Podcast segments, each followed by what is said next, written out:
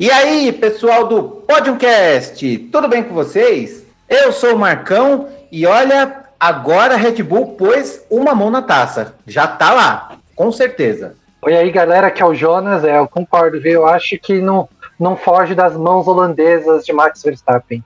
E aí, aqui é o Daniel, e acho que esse não vai dar Red Bull mesmo, cara. É isso aí, unanimidade dessa vez. Muito bem, muito bem.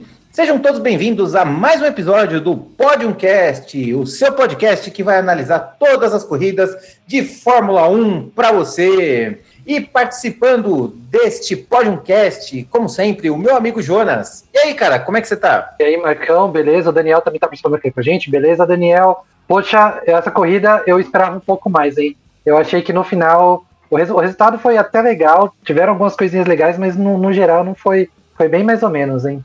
É, foi, foi, foi chata. é, foi, foi um pouquinho, foi, foi um pouquinho monótona. Deu aquela ameaçadinha, mas até o, sabe assim, tipo, a torcida tava falando mais do que a realidade.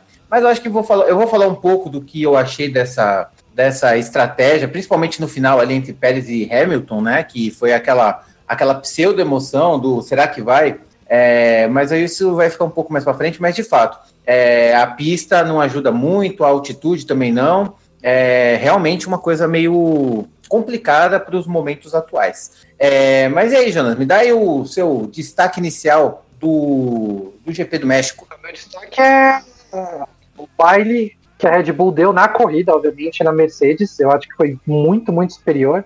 E só sobre uma coisa que a corrida, e lá no México é, é muito difícil ter uma questão muito diferente, porque é um lugar que não chove, né? Então não é um lugar que você pode falar, caramba, o tempo vai, vai, o clima vai fazer a corrida ser diferente, né? É um lugar meio, meio seco, assim, né? Então é, vai ser sempre corrida, eu acho que 99% das corridas vão ser com o sol do jeito que tava, então não é uma coisa que vá ter muito, não é igual aqui em Interlagos ou lá em Spa, alguma coisa assim, o Suzuka que vira e mexe chove, sabe?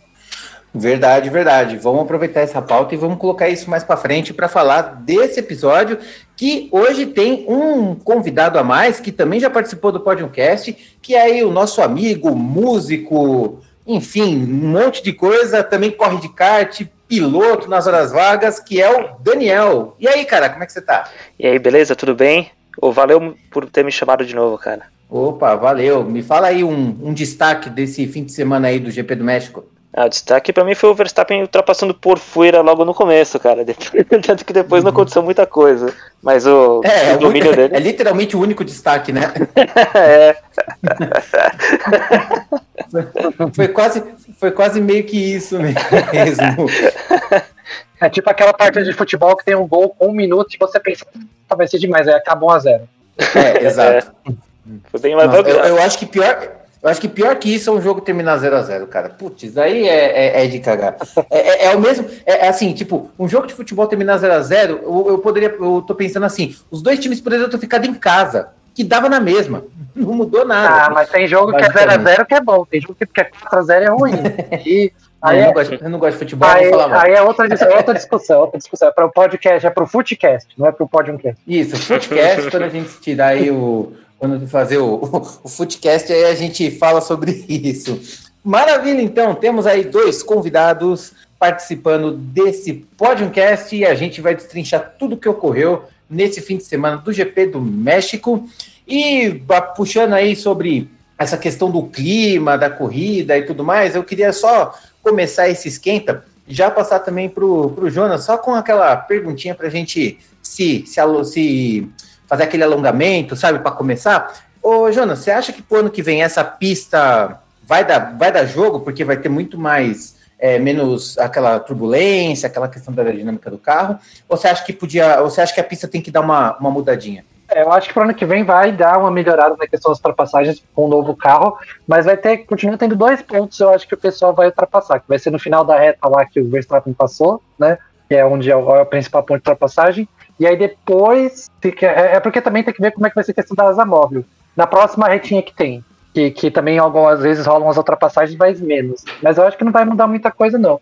E eu nem sei como lá a pista fica muito no meio da cidade, eu não sei nem o que dá para fazer com essa pista para mudar, para ter mais ponto de ultrapassagem, para ficar um pouco mais emocionante. Eu não realmente não sei se dá para mudar assim como, como algumas outras, tipo a Abu Dhabi tá mudando, a da Austrália tá, tá fazendo alterações em curvas. Eu não sei realmente se, se agora tem espaço para fazer. Mas assim, a festa é bonita uhum. lá, né? Eu acho que, que é, é, assim, visualmente é uma das corridas mais legais, por causa daquele miolo lá onde era o estágio e tal. Ah, mas, com certeza. Mas assim, é, é, é bonitinha, mas ordinária, né? Porque eu acho que podia, podia dar uhum. umas corridas boas, né, melhores.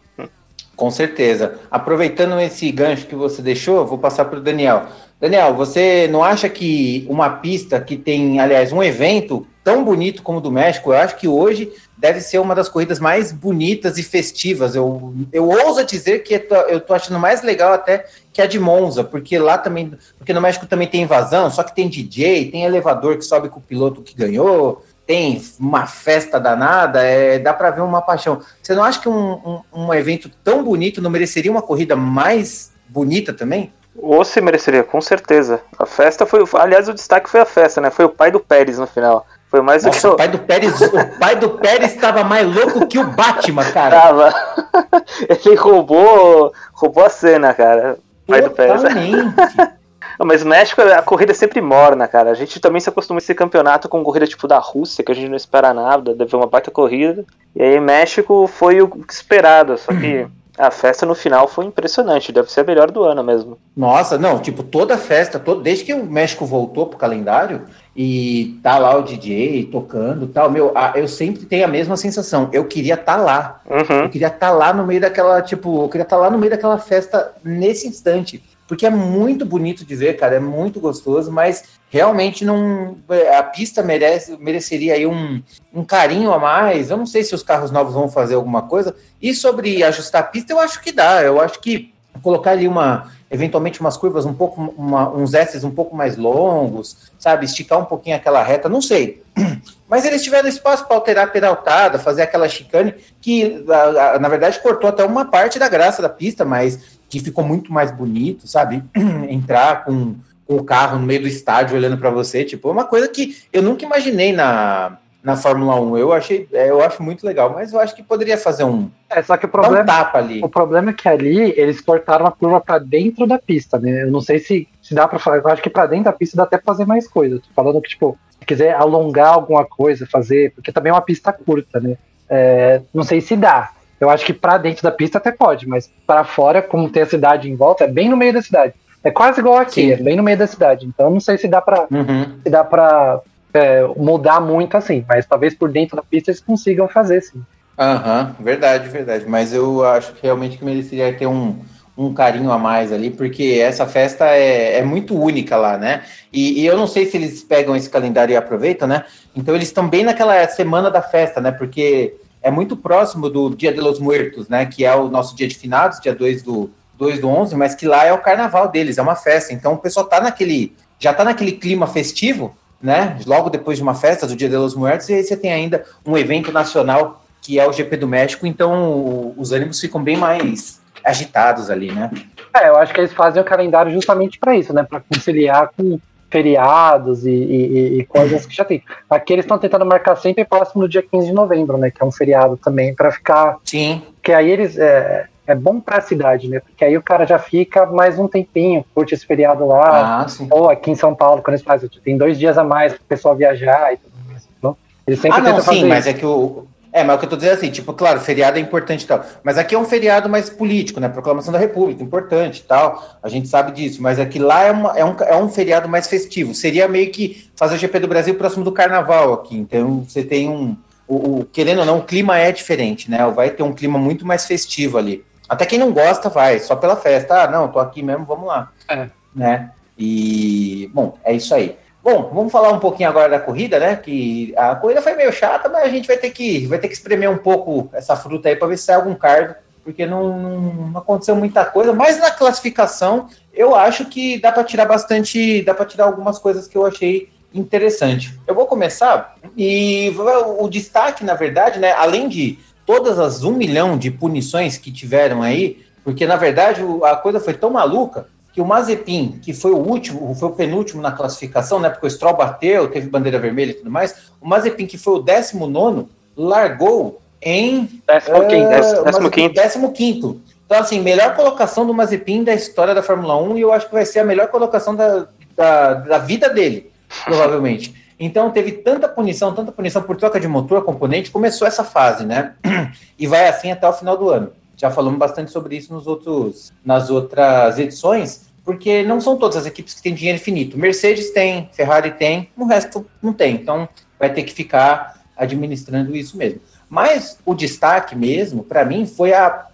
Eu vou, eu vou até dizer, como a corrida foi tão dominada pela Red Bull, eu vou até dizer que esse, essa classificação, onde o Bottas foi o primeiro e o Hamilton foi o segundo, foi quase acidental. Foi tipo um acidente, sabe? Foi uma, uma, uma junção ali de coincidências que fez o Bottas fazer uma volta incrível. A volta do Bottas foi incrível, fantástica mesmo, muito rápida. Eu acho que mesmo se o, o Verstappen não tivesse errado ali, nem o Pérez errado por conta da sequência de erros que aconteceu, eu acho que eu, eu, eu, acho que era muito difícil de ele alcançar o Bottas, porque o Bottas realmente encontrou uma volta fantástica. Eu acho que tá, até passaria o Hamilton, mas o Bottas eu acho mais difícil. E o Hamilton também, que fez uma volta, aproveitou as oportunidades, não errou e fez uma volta. Mas assim, é, eu quase vi um revés, um novo revés, né? Porque na, no GP de Austin a gente achou que ia ser domínio da Mercedes, historicamente domínio da Mercedes, e deu Red Bull de uma maneira bizarra que a gente que ninguém esperava. E agora é o contrário. Quando a gente viu a classificação no Q3, a Mercedes na frente, eu falei, ué, o que, que aconteceu?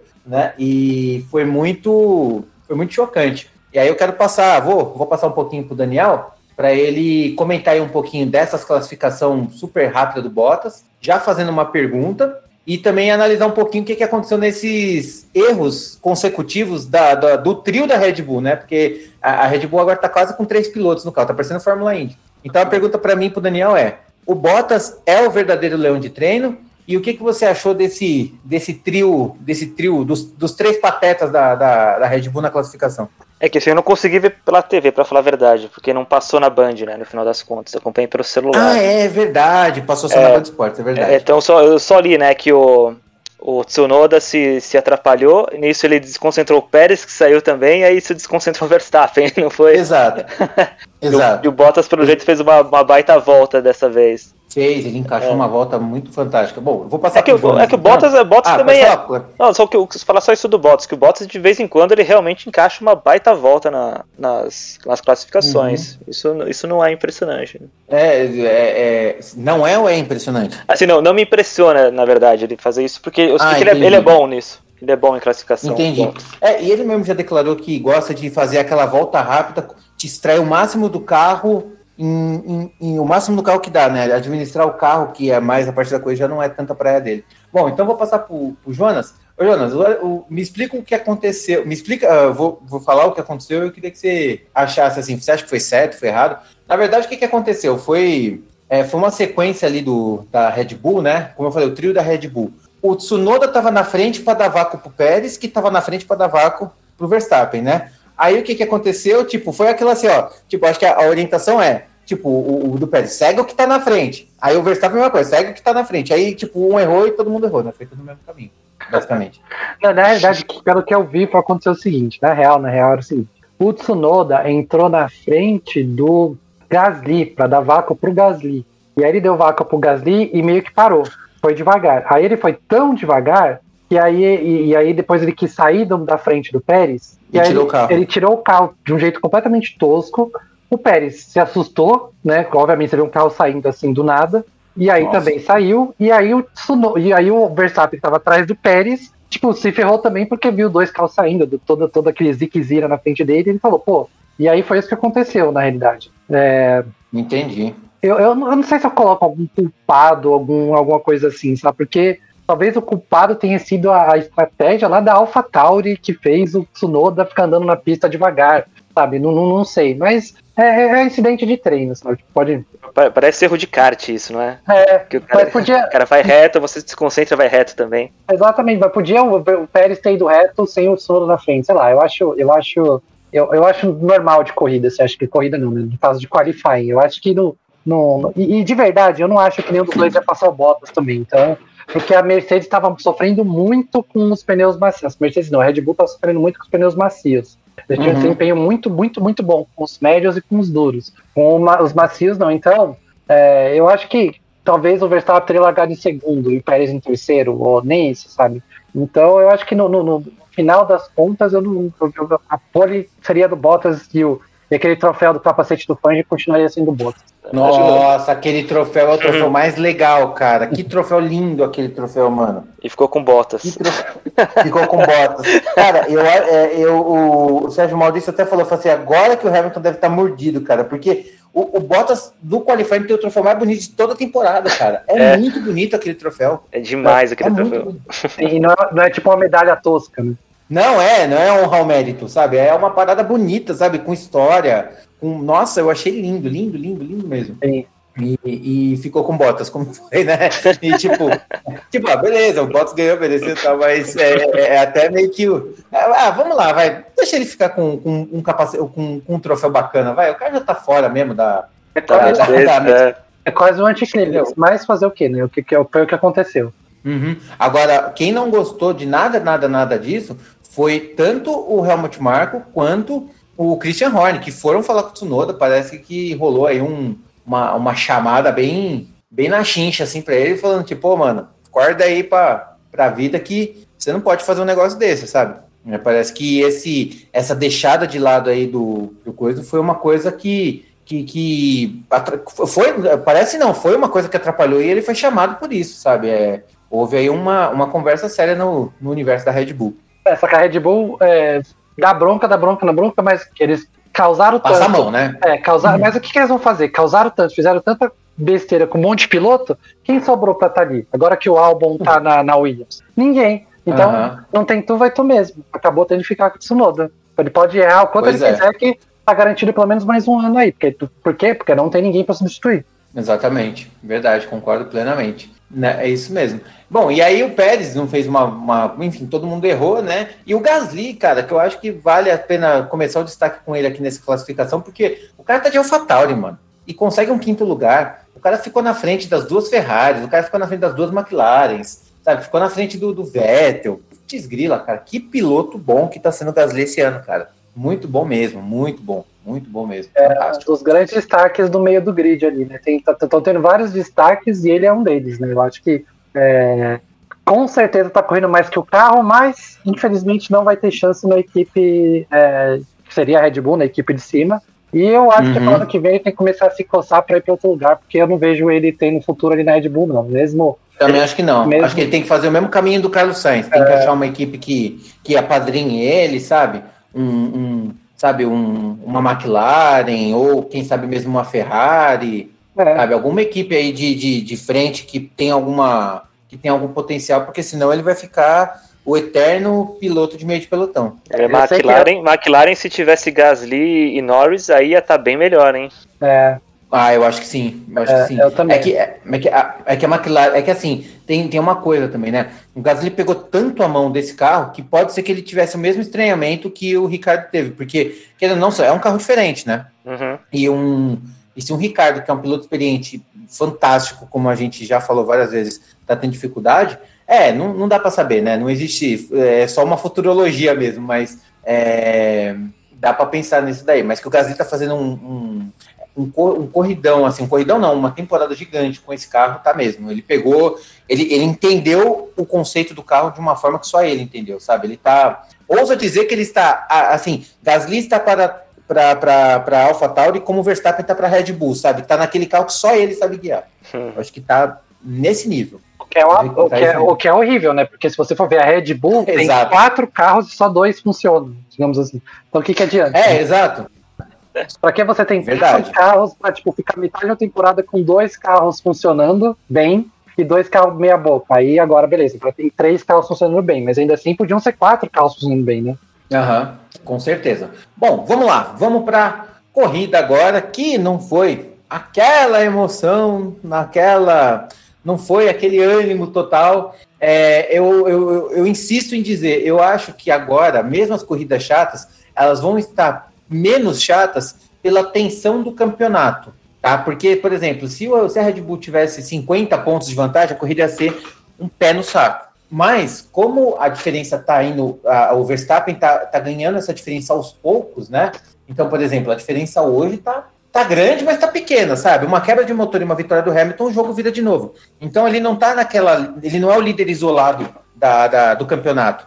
Então eu acho que esse tipo de, de, de, aproximação torna a corrida menos chata. Então, porque assim, você fica naquela tensão. Putz, será que o pit stop vai, vai, vai dar um erro? Será que o motor vai quebrar? Será que a Red Bull tá realmente confiável? Ou será que ela vai, tipo, foi boa, até, o motor Honda até agora foi bom e vai dar aquele vacilo quando não pode, sabe? É, então eu acho que esse tipo de tensão ajuda a, a corrida ser menos chata. Então, isso acaba sendo essa pimentar, então a gente aproveita um pouco disso. Mas falando da corrida em específico, o Verstappen que estava em terceiro, a gente já sabia o que, que ele ia fazer, né? Ia partir para cima, óbvio, óbvio. Né? E o Bottas em primeiro já tinha declaradamente falando que ia ajudar o Hamilton a ficar na frente. O problema é que o Bottas só olhou para o lado direito, não olhou para o lado esquerdo.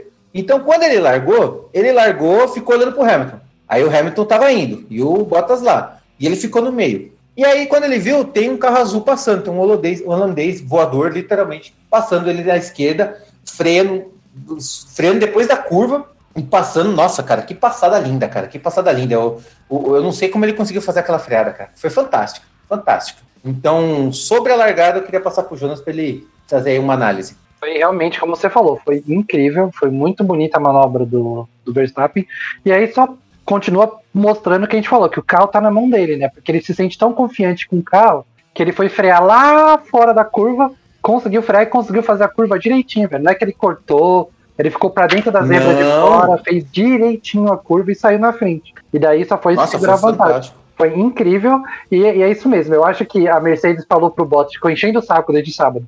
Deixa o Hamilton passar, deixa o Hamilton passar, deixa o Hamilton passar. Que ele foi deixar o Hamilton passar. Só que aí ele se concentrou muito num lado e aí o Verstappen veio por fora aí, uf, passou todo mundo. Nossa, mas, oh, mas não é que ele ficou no meio tal, não, ele abriu realmente, cara, dava para passar um carro com folga ali, sabe? Foi bem, foi bem estranho. E aí, no final da largada, né? Logo no final da. da deixa, deixa eu interromper e fazer uma pergunta ah, tá. para os dois. É, vocês acham que. Não, não tô querendo fazer teoria da conspiração nem nada. Mas ele também, tipo, tá pouco se lixando e falou assim: ah, vou só correr aqui e que se dane? Eu acho que ele. Eu, eu acho que um pouco dos dois. Eu acho que não tá no nível do que se dane, mas eu acho que ele já tá tão de saco cheio que ele tá literalmente só fazendo aquilo que mandam. O que, ele, o que mandam para ele fazer. Então ele não tá pensando no geral. Então vamos supor assim, ele vai falar, tipo, ele teve primeiro, ele vai falar assim, você vai, você vai largar e vai deixar o Hamilton passar. Beleza, ele fez aquilo que mandaram para ele, mas ele sequer, sabe assim, tinha que ter desenhado para ele, ó, você vai ter que largar, deixar o Hamilton passar e tomar cuidado com o Verstappen. Se falasse assim para ele, ele ia falar, ah, tá, entendi. Sabe assim, quando você pede para uma pessoa colocar uma caixa no lugar e só vai lá e foi a caixa, não faz mais nada? Eu acho que ele tá assim. E você, Daniel? É, eu acho que ele não tá no que se dane, ele só não vai tentar se matar para tentar segurar o Verstappen, não tem porquê mais fazer isso. E eu acho que é o que o Marcão falou, que ele ficou tão é, preocupado com ah, deixar o Hamilton passar, deixar o Hamilton passar, que ele só se preocupou em olhar pro Hamilton e esqueceu do, do de todo o resto, cara. Sim. Eu acho que ele, ninguém e... também esperava que o Verstappen ia passar por lá daquele jeito que ele passou. Quando eu vi na, eu na, na TV, eu até pensei, vai dar errado. Vez. É. Não, ele fez isso mais de uma vez, já não é a primeira vez que ele faz isso. Eu não lembro que corrida agora, mas esse ano ele já fez isso. Sabe, não de talvez terminar em primeiro, mas ganhar duas, três posições. Uhum. É, outra, o Verstappen tem largado muito bem o ano inteiro e o Hamilton tem feito largadas médias para ruins. Mas por é, fora, assim, eu não lembro. Ah, eu, se eu não me engano, na, na Áustria teve alguma coisa parecida, não nesse nível. Uhum. Esse nível realmente foi uma coisa impressionante. Não sei se inédito esse ano, porque, enfim, né, 21 corridas, é, é difícil até de lembrar de tudo que acontece. Mas é, ele já tinha feito esse tipo de jogada mais audaciosa, talvez causando um acidente, talvez ele vai para cima mesmo, né? Uhum. O, mas o, é, é, inconcebível, tipo, um cara como com o gabarito do Bottas ou de qualquer piloto, ele não precisa, tudo bem, ele não precisava estar tá correndo pro Hamilton, corre a corrida dele, sabe? É. Tipo assim, no pior das hipóteses que ele poderia fazer, ele fazer uma puta de uma largada, não deixar o Hamilton passar, e na abertura de asa ele vai lá e dar o espaço pro, pro, pro inglês passar, sabe? Mas não, ele, ele, ele não. Ele, ele foi apático. Ele foi apático. Tanto é que aí eu, isso que eu queria trazer é o seguinte: ele tá, ele tá tão no mundo dele, não pensando no outro, se você reparar na, na primeira curva, que ele. Na primeira curva ele tocou com o Ricardo, e aí o Ricardo, enfim, acabou quebrando a asa, o, o Bottas rodou e caiu para último. É, se você, eu, na primeira, ao primeiro momento, eu pensei assim, ah, coisa de corrida, tava lá no meio do pelotão, o Ricardo tava com muita sede ao pote, tocou, não tinha espaço para os dois e rodou. Mas depois analisando, principalmente analisando em cima, dá para ver que naquela largada, ó, tipo Bottas, tava no meio, certo? Você tem o Hamilton por dentro, você tem o Verstappen por fora. Ele já tinha sido pior que os dois. O que que o cara faz? O cara faz a curva tangenciando. Ele parece que estava fazendo volta sozinho, certo? Ele sequer, tipo, ele já estava no meio do pelotão. Ele não tinha que tangenciar, não tinha que fazer a curva na tangente. É claro que ele vai fazer a curva mais fechada possível, mas ele literalmente traçou uma tangente como se estivesse abrindo uma volta sozinho, sabe? Ele já estava no meio do pelotão e tinha que fazer a curva pelo meio, igual o Verstappen que foi por fora. O Verstappen, imagina se o Verstappen por fora tenta tangenciar, faz strike. E foi o que o Bottas fez, bateu no, no Ricardo, que ainda tirou o Tsunoda e tirou ainda mais gente, se eu não me engano, né? Mais gente ficou para fora por conta disso. É, eu acho que foi, e o Schumacher, o é, Schumacher, Schumacher, também não concluiu. Né? Você, você chegou a ver essa curva, ô Jonas?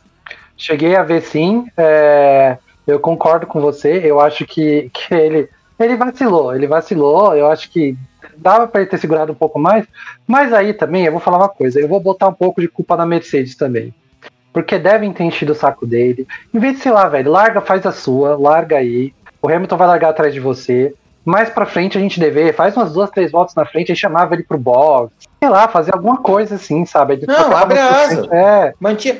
É só manter, é só manter. Tipo, e abre a asa. Não tem aquele famoso ditado que você é, não ganha uma corrida na largada, mas pode perder na largada? Foi isso que aconteceu. Sim. Então, deixa, deixa o cara correr. O Hamilton é, era difícil de passar no médico. O Hamilton é, talvez não, mas era muito possível que ele conseguisse segurar o Verstappen um tempo. Então, a Verstappen ia ficar lá atrás, não conseguindo passar. Uma hora que ele desse, cansasse, né, que o carro estressasse muito, que ele tivesse que dar um, dar um espaço, porque isso acontece por causa de temperatura de freio e tudo mais, era a hora que os dois podiam pegar e trocar, o Bottas e o, e o Hamilton. Mas aí, uhum. aí, por isso, nessa aí que eu jogo, jogo um pouco de culpa da Mercedes também. Porque deve ser isso, deve ter enchido o saco desde o, pouco depois que o Bottas pegou o troféuzinho do Fangio, até um minuto antes, até dois segundos antes de a luz vermelha apagando, eles devem ter falado, deixa o Hamilton passar.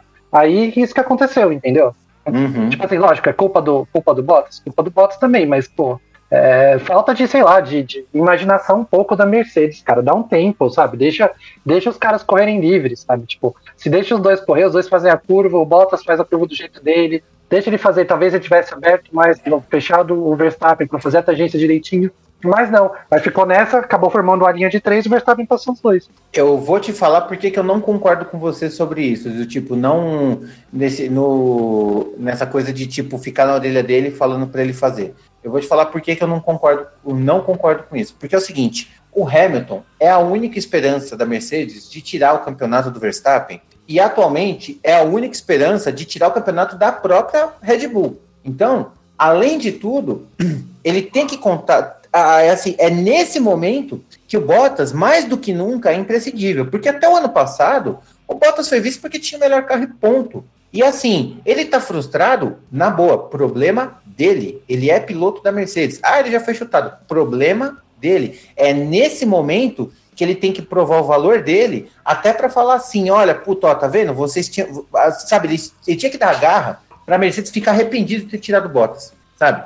Porque o cara, ele não precisou ajudar o Hamilton em cinco anos. Não precisou, não precisou em nenhum momento, sabe? Até em momentos que ele não precisava, porque o Hamilton era líder, ele deu a passagem pro Hamilton. Agora que tá precisando, ele vai furar? Então, desculpa, cara, não, não acho. Sabe assim, o cara nunca fez nada porque não precisou. Agora que precisa, o cara não faz? Não, não concordo. Não, mas eu não acho, eu acho que, é furar. Eu não acho que é furar. Eu, é, nesse, nesse é, o, que eu, o, que eu, acho, o que eu acho, o que eu acho que é o seguinte, só para concluir. Eu acho que assim, a gente não pode considerar, a gente não pode levar em consideração a apatia do Bottas para cobrar dele algum tipo de atividade. Porque assim, ah, tipo, assim, ah, tadinho, ele tá lá de saco cheio, faz lá a tua corrida e tal. Não, cara, agora é um negócio. Tipo, a, a fase de faça a sua corrida e dê o seu melhor acabou. Agora a fase é a gente tem que ganhar esse campeonato e o Hamilton é o cara que tem lá na frente. Você tem que ajudar ele a todo custo. Eu não concordo com você por conta disso só. Eu não acho, eu não tô, achando o Bottas só, ah, coitadinho, foi chutado nem nada. Eu acho que ele foi chutado por merecimento, assim, tipo, se ele fosse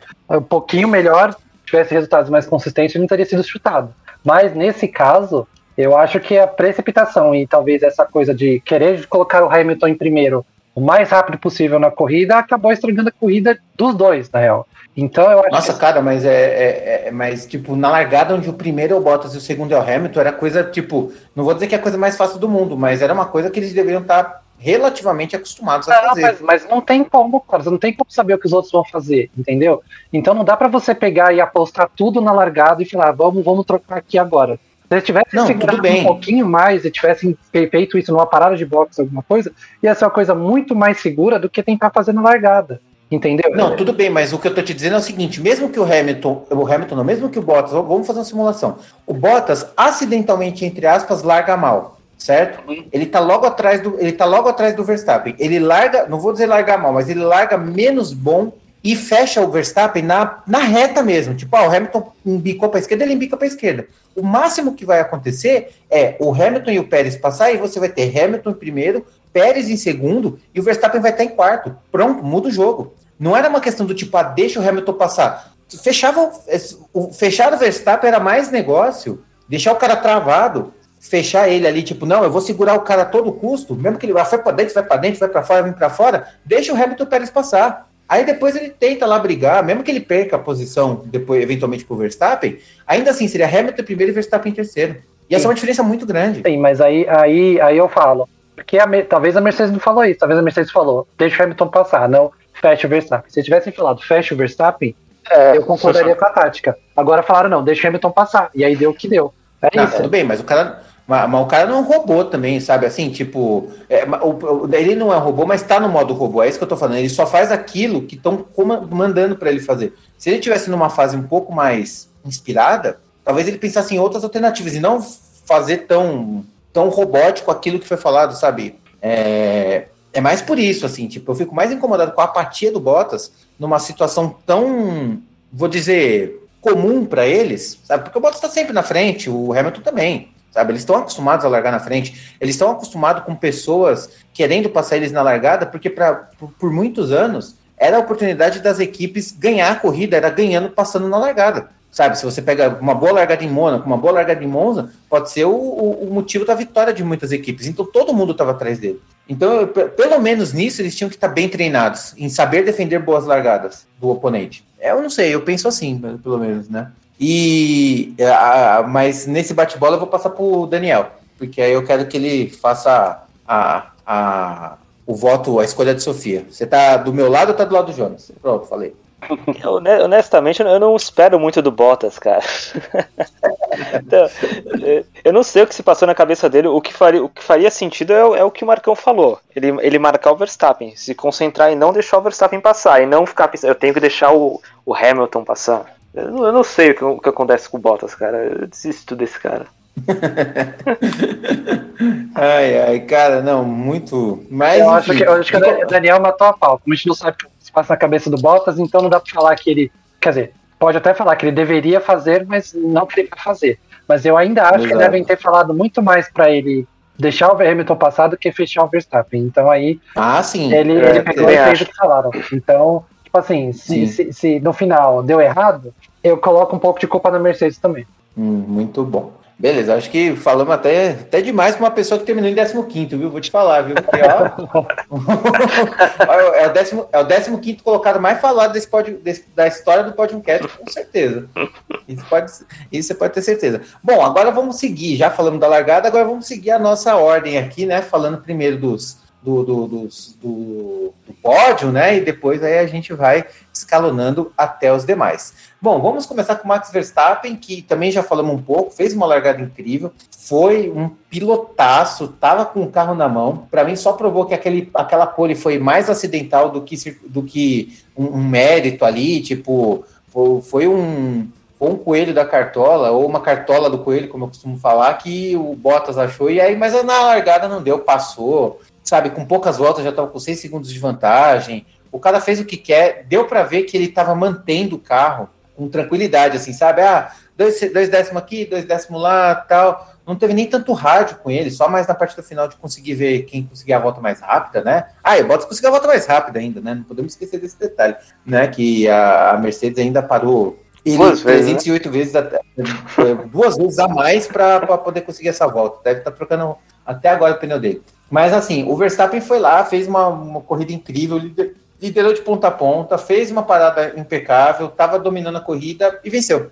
Simples assim. Tão simples quanto e tão perfeito quanto. Você não acha, Jonas? Ah, eu acho que total. Eu acho que depois que ah, o ponto crítico era largada, passou os dois, só segurou. Tipo assim, como você falou, dois, dois, dois décimos para cá, dois décimos para lá. Deve ter da metade da corrida para frente, tava com a vantagem tão grande. Ou, pô, tudo que dava no carro, porque não ia alcançar. Se alguém estiver chegando um pouquinho mais perto, era só acelerar um pouquinho, que ele já descanchava de novo. Então, tudo uhum. isso ajuda ele num longo prazo do campeonato, né? Porque enquanto o Hamilton teve que ir lá forçar o carro inteiro para ficar na frente do, do Pérez, o Verstappen poupou o equipamento máximo que dava. Então, assim, se uhum. alguma quebra, lógico, pode acontecer de qualquer jeito. Mas fica um pouco mais difícil para a Red Bull do Verstappen, por uhum. exemplo, quebrar, porque o cara poupou as peças ali que dava, lógico, né?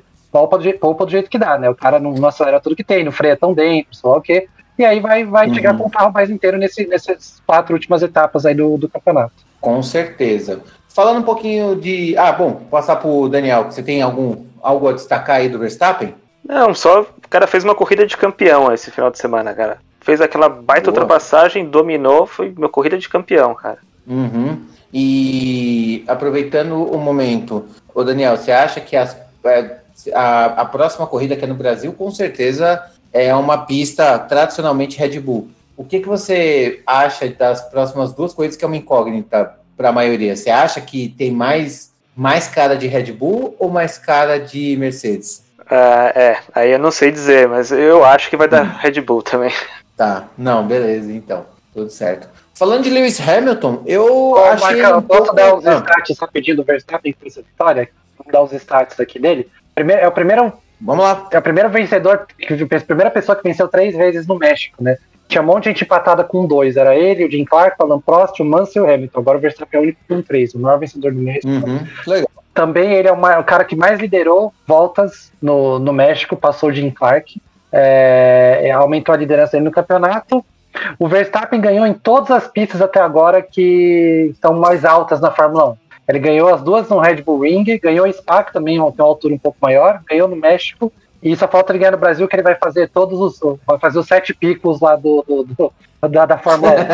é, ele, deixa eu ver o que mais é essa. De, de, e é, essa é a segunda vez seguida que a gente tem Verstappen, Hamilton e Pérez no, no pódio. Depois eu vou falar, à medida que a gente vai falando dos outros pilotos, eu vou falando mais status aqui. Maravilha, então, vamos seguir desse jeito. Falando um pouquinho de Lewis Hamilton agora, eu achei ele um pouco apático desde a classificação. Eu achei que ele ficou chateado de não ter ficado em primeiro na classificação, e aí depois, enfim, ele tomou o passadão lá do, do holandês voador, terminou a corrida, mas assim, tá com uma cara de jogo ganho, sabe? Jogo ganho não, jogo perdido, né? Abatido? Oponente. Ah, eu achei. Uhum. Eu achei ele abatido. Eu achei sim, ele tava. Não vou dizer abatido do tipo cansado, nem nada, mas sabe assim, putz, fiz tudo que dava. Sabe assim, tipo, não é o mesmo Hamilton que falar assim, não, eu vou fazer tudo que dá mais um pouco e ganhar uma corrida com três rodas, sabe? É que nem ele fez em Silverstone no passado. Não, é tipo, ele. É, não sei nem se foi ano passado ou, ou, em 2019, já perdi, a, já perdi a referência. Mas o Hamilton eu senti aquilo, do tipo, putz, fiz tudo que dava, me esforcei, não deu, tomei, tomei, tomei baforada ali do Pérez, sabe? Dá pra ver que ele tava bem descontente. Eu acho que foi uma daquelas corridas que ele sentiu, sabe? Tem, tem algumas vezes que ele sente bem. Essa foi aquela que que é, foi aquele cruzado que o cara, cara balançou mesmo, sabe? Eu acho que. É, deu uma. Deu, deu, é, teve, é acho... teve, até, teve até aquele rádio no meio da corrida que ele perguntou pra equipe: vocês ainda estão aí? É, é, não, tipo, a corrida tava tão emocionante é. que nem o pessoal do rádio tava falando mais com ele. É, tá tudo bem, tá, tá tudo bem, tudo certo aqui. É, tipo, então, tem exatamente. água, tem café. Quando precisar do banho já foi. Quando você acabar de alimentado. A Heineken tá gelando aqui na geladeira, quando você acabar aí a gente é. Tá é, tipo, o Roscoe tá tudo certo, tá comendo a ração dele, tá tudo certo, tá tudo bem. E aí, tá, como é que tá? É, Sabe, então, tá muito assim. Mas eu acho que essa, principalmente ali quando ele tava pesando depois da corrida, o Hamilton deu para ver que. Eu acho que nessa, talvez. Lógico que ele não vai falar isso, foi quando ele falou assim, eu acho que subiu no telhado, o campeonato é deles. Eu fiquei com essa uhum. impressão dele também. É. Sim, também acho. E... Mas não foi uma corrida ruim, né? Só foi uma corrida. Corrida. Ah, não, exatamente, que... não foi corrida. Ele fez uma corrida boa. Só que para ele ganhar nessa corrida, tinha que ser uma corrida fenomenal, espetacular, incrível. Então, tipo, uhum. não rolou. É, tipo, tinha que ser aquela corrida que o cara suava sangue assim e conseguia ganhar. E não, não, é, deu, então... não rolou. Ele chegou em segundo, que é, só não deu. Pela, pela, pelo é. carro que ele tava, como a Red Bull tava muito à frente, ele até fez mais do que teoricamente deveria, vamos falar assim. Uhum. Mas não, não deu, cara. Ele chegou lá, sei lá quantos segundos, quase 20 segundos atrás do, do Verstappen, né? 16 segundos. 16 segundos, é. Chegou com a diferença de mais de 15 segundos, é, não deu. Se você for ver que é. É, comparado e tudo mais, em 71 voltas, o Verstappen estava o quê? 3, 3 décimos rápido por volta com ele e deu isso daí. Uhum. Então, era, era isso, não, não, não tinha como. Essa vez não tinha Sim. como. E aí você é, vê. o, seu Você vê, só, só concluindo, você vê o seu principal rival, que tá com um nível de pilotagem incrível. Que o Michael Verstappen tá realmente com um nível de pilotagem muito, muito bom, nível de campeão. E o carro tá perfeito pro cara, você se abate, não tem como você não sentir um negócio desse. Uhum. o, o, eu tava ouvindo o, o, a live do Grande Prêmio, passar para o Daniel agora, e uma coisa que eles comentaram é que talvez o que esteja pesando na cabeça do Hamilton é que, eventualmente, essa pode ser a possível última chance que ele tem de superar o Schumacher, porque a próxima era ninguém sabe o que, que vai acontecer, pode mudar tudo, pode ter, eles podem ter o pior carro do grid. E hoje eles sabem que tem um carro muito bom na mão, que já ganhou toda a hegemonia, fez toda a hegemonia híbrida, né? A primeira geração híbrida, e vai faltar só essa para poder fechar a trinca completa. E o pessoal chegou a analisar falando assim que isso também está pesando na cabeça dele. Você acha que esse tipo de coisa passa na cabeça dele agora? Ou você acha que não, é só o momento mesmo, só porque ele perdeu a corrida? Eu acho que passa, mas eu não sei se isso pesa tanto pro Hamilton, cara. Você já tem sete títulos mundiais, já ganhou tanta coisa, já quebrou tanto recorde. E eu, o Hamilton tem essas fases também, que você vê que ele fica desanimado, assim, começa a dar uma caída e de repente, quando você não, não espera, é, é, vai, vai superar tudo numa corrida e domina. Uhum. Então acho que é um pouco Concordo. da personalidade dele também. É, tem isso também, né? Ele, tipo, acho que ele, ele pega, remói, traduz aquilo e depois ele tenta sair. De repente, sei lá, a corrida que vai acontecer no Brasil, é, o cara vai lá e domina tudo e pronto, estou de volta pro jogo, sabe? E, e pode acontecer. E, e, é uma pista que ele gosta, né? Uma pista que, enfim, já falou, já falaram N vezes, infinita vezes, o quanto que ele gosta do Brasil, cena e tudo mais. Então é, é, realmente uma chance, eu acho que é uma oportunidade que ele pode ver ali de tentar se recuperar no Brasil. É, eu acho que é uma coisa que pode acontecer mesmo, mas que ele sentiu, sentiu. Falando de Sérgio Pérez, ah, você vai falar da estatística do Hamilton? Tem alguma? É acho que Hamilton é a única estatística que tem. Deixa eu ver aqui se tem alguma coisa. É, não, só tem que ele acabou pela quinta só... vez em segundo nessa temporada, sempre atrás do Verstappen. Toda vez que vai maior o número de rádios desanimados. É, é exatamente. exatamente. Tipo, mas, mas, era, mas, essa, mas, esse é bem óbvio, né? Porque se o Bottas está em primeiro, o Hamilton não vai acabar em segundo. E como o, o, o Pérez só ganhou uma corrida, então toda uhum. vez que o Hamilton é. ganhou, o Hamilton, o Verstappen ganhou, o Hamilton foi em segundo. Né? É, é uma é estatística óbvio. meio óbvia, mas, é meio, mas é também é uma estatística. É. com, com certeza.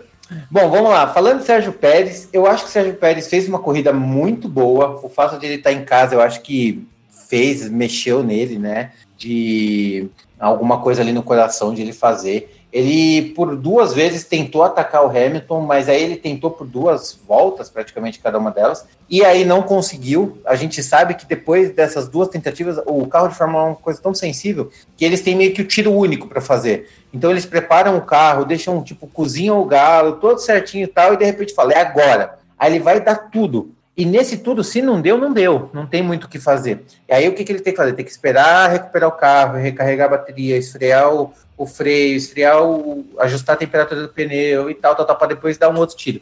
Isso eventualmente pode levar 10, 12 voltas, fora que o pneu já gastou, né? Então é, é sempre. É, em situações como essa, normalmente a cartada é única. E teve, eu, teve um caso, né, que o Hamilton parou antes do Pérez e o Pérez ficou 12, 13 voltas é, a mais na na pista para poder fazer o, o pit stop, né? Então, qual era a ideia? Ele, o Hamilton trocou, o Pérez iria andar 12 voltas, já sabendo que ele ia perder aquele tempo na, na frente, só que como ele ia ter o pneu mais conservado por 12 voltas, ele ia fazer os ataques. É, eu vi algumas pessoas falando que foi uma estratégia errada da Red Bull, que eles não tinham como, que o certo seria é, acompanhar, escoltar e tudo mais, mas eu não sei se seria a melhor estratégia. Eu tendo a dizer que o Hamilton, por ser o Hamilton, eu acho que ia ficar na mesma coisa. Eu acho que se o Hamilton parasse e o Pérez parasse, ia ficar igual. Então aí o que eu acho? Eu acho que a Red Bull falou assim, ó, meu, a gente já entendeu que se ficar desse jeito, vai ficar do jeito que tá, e a gente quer algo a mais. Então para isso foi tentar uma coisa diferente. E na minha visão, apesar do Pérez não ter passado o Hamilton, e estamos falando do Hamilton, tá? Eu não tô falando do, sabe assim, não tô falando do Ocon que tá lá, sabe? É o Hamilton, o cara que sabe defender, é o cara que é, como o Daniel falou, já foi sete vezes campeão e tal, tal, tal. Então não é uma coisa fácil de fazer, ao contrário, é muito difícil. Mas assim, se você parar estatisticamente falando, no final da corrida o, o Pérez continuou os mesmos dois segundos atrás, mas é porque na última volta ele deu um tiro de tentar passar ele não conseguiu. Só que se você parar para pensar que o Pérez ficou dois segundos a vida toda atrás do Hamilton e na última volta, tirando na final lá que não, não, valia mais a pena, ele ficou a meio segundo, um segundo, então meio que a estratégia deu certo. Ele ficou mais perto do Hamilton. Só não deu para passar. Porque talvez o Pérez não seja um piloto tão arrojado e porque o Hamilton é um super piloto. Então, na minha visão, a estratégia foi correta. Foi tão correta quanto se ele tivesse seguido. E aí só ficou nisso. Mas o Pérez, para mim, fez a melhor corrida dele nessa temporada toda. Você não acha, Jonas? Eu concordo. Eu acho só da, da estratégia, eu, eu, concordo com você. Talvez podia ter parado, eu não sei como é que tá o estado dos pneus, tá? Um pouquinho ainda mais depois para ter o pneu um pouquinho mais inteiro ainda pro final. Sabe, sei lá, talvez aguentasse mais umas 5 voltas, não sei. Em vez de parar na 40 igual ele parou, parar na 45, não sei. Mas vendo também, eu acho que daria no mesmo. Ele parando três voltas antes, três voltas depois, eu acho que o resultado seria no mesmo. Ele não teria conseguido passar, teria chegado ali a um segundo, segundo e pouquinho do Hamilton, e estaria chegado em segundo e terceiro. Mas é, eu, eu também acho que foi a melhor até do que a vitória dele no, no em Baku, porque a vitória meio que caiu no colo. É, foi, a ah, melhor corrida, foi a melhor corrida dele e está sendo a grande fase do Pérez, que fez três, fez três pódios seguidos, né? E ele é o primeiro mexicano a liderar uma, uma volta no Grande Prêmio do México e o primeiro mexicano a terminar no pódio no Grande Prêmio do México. Então, assim, ele já fez história Nossa. nessa corrida. Não, e, e o, o, o, pai do, do pai do Sérgio Pérez está pulando até agora, né? Tá lá com, com os mariachi loucaço. Eu falei, eu, eu, olhei assim, eu falei, mano, esse cara vai ter um infarto, mano. É o momento mais feliz da vida dele, tá, dá pra ver no olho. O momento mais feliz da vida dele tá ali, cara. Ele tá, ele tá muito feliz, muito feliz. Eu queria estar tá lá abraçando ele, sabe? Tipo, é, Tcheco, Tcheco, é isso que eu queria estar lá agora, tipo, falando, é, cara. Mas e, cara tá. E tava tão feliz quanto dava, porque assim, mesmo se eu tivesse passado o Hamilton, o máximo que ele ia chegar era segundo. Não tinha como ele ganhar essa corrida, a não, ah, ser, lógico. a não ser que o Verstappen tivesse quebrado, batido, alguma coisa. Uhum. É, então, ele fez o que dava. E como você falou, Hamilton é um dos maiores pilotos de todos os tempos. Mesmo se ele chegasse muito perto, ia ser difícil de passar de qualquer jeito, né? Não, não dá pra saber uhum. se ele teria ultrapassado, mesmo se fosse em outra pia. A pista tivesse outro layout, com um monte de área de ultrapassagem, não dá pra saber se ele ia passar. Então eu acho que ele fez uma corrida muito boa, muito consistente, andou mais perto possível do, do Verstappen, que é um piloto melhor que ele, isso é inegável, e deu calor uhum. no heptacampeão mundial, quase, quase ganhou de um heptacampeão mundial. Então, foi, foi a, a melhor, o melhor desempenho do Sérgio Pérez, talvez, no ano, e um dos melhores da carreira dele. Nossa, eu acho que foi talvez a melhor corrida da carreira dele. Talvez não em relação à vitória, aquela vitória que ele teve em, na, naquele circuito meu, Val, lá do. do não, é, é Bahrein, mas não é Bahrein, né? Mas é o, o Sakir. Esqueci. Sakir, isso. Que foi que é naquele circuito meu, Val. Eu acho que ali foi o grande brilho do, do, do da carreira dele ali na história, né? E agora, mas eu acho que essa foi a segunda maior corrida da carreira dele. Foi realmente muito bonito, muito emblemático, merecido, sabe? É, dá, é, é dá até pra fazer um roteiro de filme, assim, sabe? Netflix tem que aproveitar esses momentos para fazer essas matérias aí no Drive to Survive. E o, o, o, Pérez, eu acho que ele pegou a mão, você não acha, o, o, o Daniel? Eu queria falar com você duas coisas. Queria saber o que, que você acha da. Se ele pegou a mão do carro e o que, que acontece? Como o Bottas rodou e não pontuou, e o Pérez e o Verstappen fizeram aí 30, 40 pontos, o que, que acontece? A Red Bull, que eu mesmo já tinha descartado eu os títulos de construtores, e o Jonas também, agora está só a um ponto de empatar com a Mercedes. Você acha que esse jogo vira e a Red Bull também ganha construtores? Essa é a, primeira, essa é a segunda pergunta. Então, a primeira pergunta é: você acha que o Tcheco pegou a mão do carro finalmente? E você acha que a Red Bull vai ganhar construtores esse ano? Uhum. Eu, assim, não pegou a mão no carro igual o Verstappen, né? Porque ninguém consegue isso. Mas sim, acho que dessa vez acho que ele se adaptou. Ele fez realmente a melhor corrida do ano, não ultrapassou o Hamilton, mas também era o Hamilton de Mercedes numa pista que é difícil de ultrapassar. Tanto que o Kimi pelo que eu me lembro da corrida, ele ficou entre sétimo e oitavo o tempo todo e terminou em oitavo. Sim. De, de Alfa Romeo, não conseguiram ultrapassar ele. E espero que ele continue assim, né? E. Qual era o- Ah, o, campeonato de construtores. Meu, a mesma coisa que você, eu já tinha desencanado, pensei, vai dar Mercedes. Não tem mais como Uhum. Como a Red Bull chegar, mas agora eu tô achando que a Red Bull ganha, cara. O, o, o Bottas, sei lá, e o Pérez pegou a mão, cara. Você acha que o tá? Você falou que não melhor que o Pérez está correndo não melhor que o Verstappen, obviamente, mas melhor que o Gasly e o Ocon nas suas épocas? Hum, acho que sim, Gasly agora e Albon, né? acho que sim. E Albon, é, Ocon, ó, eu, Albon, É, Albon, ah, falei sim. errado. Gasly e Albon, é, exato. sim, eu acho que agora sim. Eu E acho que você, agora sim. É, eu também acho que ele tá fazendo mais que fizeram Gasly e Albon nas suas épocas de Red Bull. Eu acho que agora, depois de. Acho que no começo do ano a gente achou que tava se pagando, né? A aposta da Red Bull no Pérez, aí depois a gente achou que não. Mas eu acho que até o final do ano a gente vai ver que foi uma decisão acertada. Que é, a experiência e, a, e, a, e a- o jeito do Pérez de acertar, cuidar do carro, eu acho que vai valer a pena. Eu acho que ajudou nesse pulo que a Red Bull deu também para alcançar a Mercedes aí. É que eu, eu fico meio Hum. assim, porque o, o Pérez foi isso que você lembrou agora, Jonas. Tipo, no começo não, não tava tão bem, cinco corridas, ganhou a corrida, a gente ah, agora vai, e aí não foi, e agora tá indo de novo, e aí, então não sei se, é- se ele tem essas fases, que ele melhora e piora também, ou se ele pegou mesmo a mão de vez no carro. Parece mas que eu sim, acho que, espero que desde, sim. desde, desde, a- desde as férias do meio do ano ele tá tendo resultados mais consistentes. Não, não, não foram só as três Uhum. últimas que ele fez pódio, né? Ele foi bem em quase todas aí. Ele ainda tem um bom problema de, de, de, de, qualifying, né? De não conseguir largar muito à frente. Mas quando Uhum. agora que ele tá conseguindo largar em terceiro, quarto, ele tá chegando ali na, na, na- onde dá, né? Que é terceiro e quarto, atrás de Hamilton, atrás de Verstappen. Uhum. Então é, é- é- era isso que tava faltando. Agora que ele tá conseguindo largar ali entre os cinco primeiros, ele tá fazendo boas corridas. É lógico que se na Uhum. próxima corrida ele for largar em décimo segundo, vai ser muito difícil ele chegar em terceiro. Não impossível, mas muito difícil. Mas eu acho E que eu eu acho que ele tá pegando assim, o jeito do carro, sim.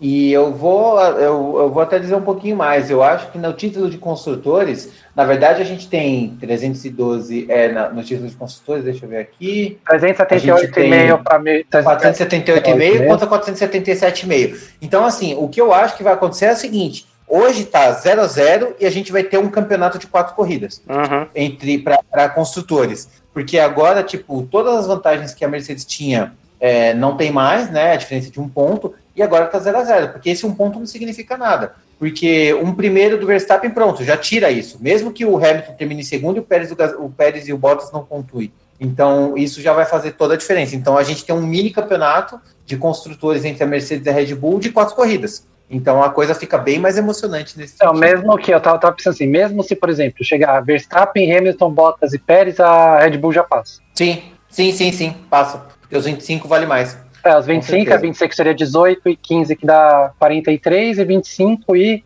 12 que dá 47. É, 33 Isso, e 37. 33 e 37, isso. É isso? É É isso. isso aí. É, é, É isso ruim, aí. é, que é humanas aqui é ruim de matemática, mas, mas passaria, entendeu? Então, como você falou, agora tá 0 a 0 Mas vocês estão. Exatamente. Vocês, vocês acham que vai dar Red Bull ou Mercedes? Eu agora, é assim, tipo, quando a gente achava, a gente não contava com, com, com a performance incrível de Valtteri Bottas ajudando a Red Bull, né? Então, a gente não, não esperava que a gente ia ter um, um piloto tão competente para ajudar o time adversário. Mas eu acho que agora, contando com isso, no 0 a 0 eu acho que dá Red Bull. Eu acho que agora dá Red Bull. É, eu também acho a Red Bull, até porque eu acho que vão vir duas pistas aí que estão falando que é mais cara da, da Red Bull e duas mais cara da Mercedes. Só que aí, as pistas que a Red Bull tá indo bem, tá indo bem com os dois, né? Com os dois, tipo, chegando primeiro, terceiro e tal. As pistas que a Mercedes tá indo bem, chega o Hamilton, aí chega o Verstappen e o Norris, sabe? O Bottas Uhum, não tá fazendo sim. o terceiro lugar. Então, por isso que eu acho que pode dar Red Bull, pode dar Red Bull no, no final do ano. E aí vai, vai fazer os dois, né? Vai fazer a mesma coisa que fez na época do Vettel, ganhar pilotos e construtores. É isso aí. Vamos, vamos ver o que, que vai acontecer, mas eu acho que vai ser mais ou menos por aí. Mas eu acho que agora vai dar Red Bull. Por conta desses detalhes que o, que o, que o Jonas falou mesmo. Bom, vamos lá. Falamos bastante. Até para uma corrida chata, a gente já extraiu bastante caldo, viu? Ô, esse, esse Juicer tá bom, cara. Eu posso falar só mais, um, mais uma estatística? Que Fala. o Verstappen chegou a nove vitórias pela Red Bull e agora ele se transformou no piloto com o maior número de triunfos em uma temporada com motor Honda. A marca antes Tá. eram oito corridas e 88 que o Senna fez. Ganhou oito, o mesmo piloto ganhou oito, né? Ainda não vai alcançar, uhum. porque nesse mesmo 88, acho que o Prost ganhou 7. então a, a, Honda ganhou 15 de 16, só perdeu uma. Então, tipo, uhum. acho, acho, que não vai conseguir a Honda ganhar 16 corridas esse 15 corridas esse ano, acho que não tem nem como. Mas ainda uhum. tem o Verstappen agora é o piloto com mais vitórias com tipo, motor Honda na mesma temporada. É, eu não gosto muito dessas estatísticas, não, porque fica procurando. É assim, é assim, não que não seja inútil, eu acho que é uma estatística legal, mas eu acho que é uma estatística injusta. Porque tem 20, bem mais corridas. Lá vai é. fumaça. De... Então eu acho que esse tipo de estatística tinha que ser calculado na base da porcentagem. É tem, só a minha opinião. Tem 50% porque senão mais fica... campeonato do que tinha na época do Senna, né? Exato. Então, assim, tipo, antes era 7 de 16, então é 51% de 52% de, de vitória. Agora a gente está falando de 9 de 23, sabe? Não, não bate, sabe? É, é bem menor, dá tipo 30% praticamente. Não, 30 não, dá uns 35%, mas ainda assim, eu acho que não, eu acho que esse tipo de estatística tinha que ser na base da porcentagem. Mas enfim, para outro podcast, isso daí senão vai se alongar demais. Falando do quarto ao décimo agora, eu vou dar um destaque especial, obviamente, para o Gasly, mas a gente teve, vou falar do quarto ao décimo, a gente teve Gasly, Leclerc, Sainz, Vettel, Raikkonen, Alonso e Norris. Eu vou deixar o Gasly por último, porque aí eu vou falar um pouquinho, vou falar bem mais rápido da questão dos demais. É, o Leclerc, ele correu mal. Eu não gostei da corrida dele. Ele estava segurando o Sainz. O Sainz estava muito mais rápido que ele. A única coisa é que o Leclerc largou melhor que o Sainz. E aí ele ficou lá atrasando a vida do Sainz um tempão, um tempão. O Sainz chegou a comunicar no rádio que queria passar o Leclerc para tentar passar o Gasly, não conseguiu passar o Gasly, e aí ele teve que devolver a posição. Só que o Sainz abriu tipo um caminhão, abriu uma luneta na frente do Leclerc, e ele foi obrigado a devolver a posição mesmo assim. Embora eu não goste de ordem de equipe, eu achei justo, porque tipo, ele estava na frente e ele está disputando corrida. Não quer passar, passa, entendeu? Basicamente isso. O Sainz fez uma corrida legal, é, também não alcançou, mas estava lá. O Vettel me surpreendeu, terminando aí em, em, sétimo, né? Eu acho que são as grandes oportunidades dessas pistas que ninguém passa nada, ninguém passa ninguém. O mesmo eu digo para o Raikkonen, que terminou em oitavo, Alonso em nono, então aí o, o trio melhor idade conseguiu pontuar. E em décimo, o Lando Norris, que tá, olha, segunda temporada dele, a segunda metade da temporada dele tá, tá ruim, viu?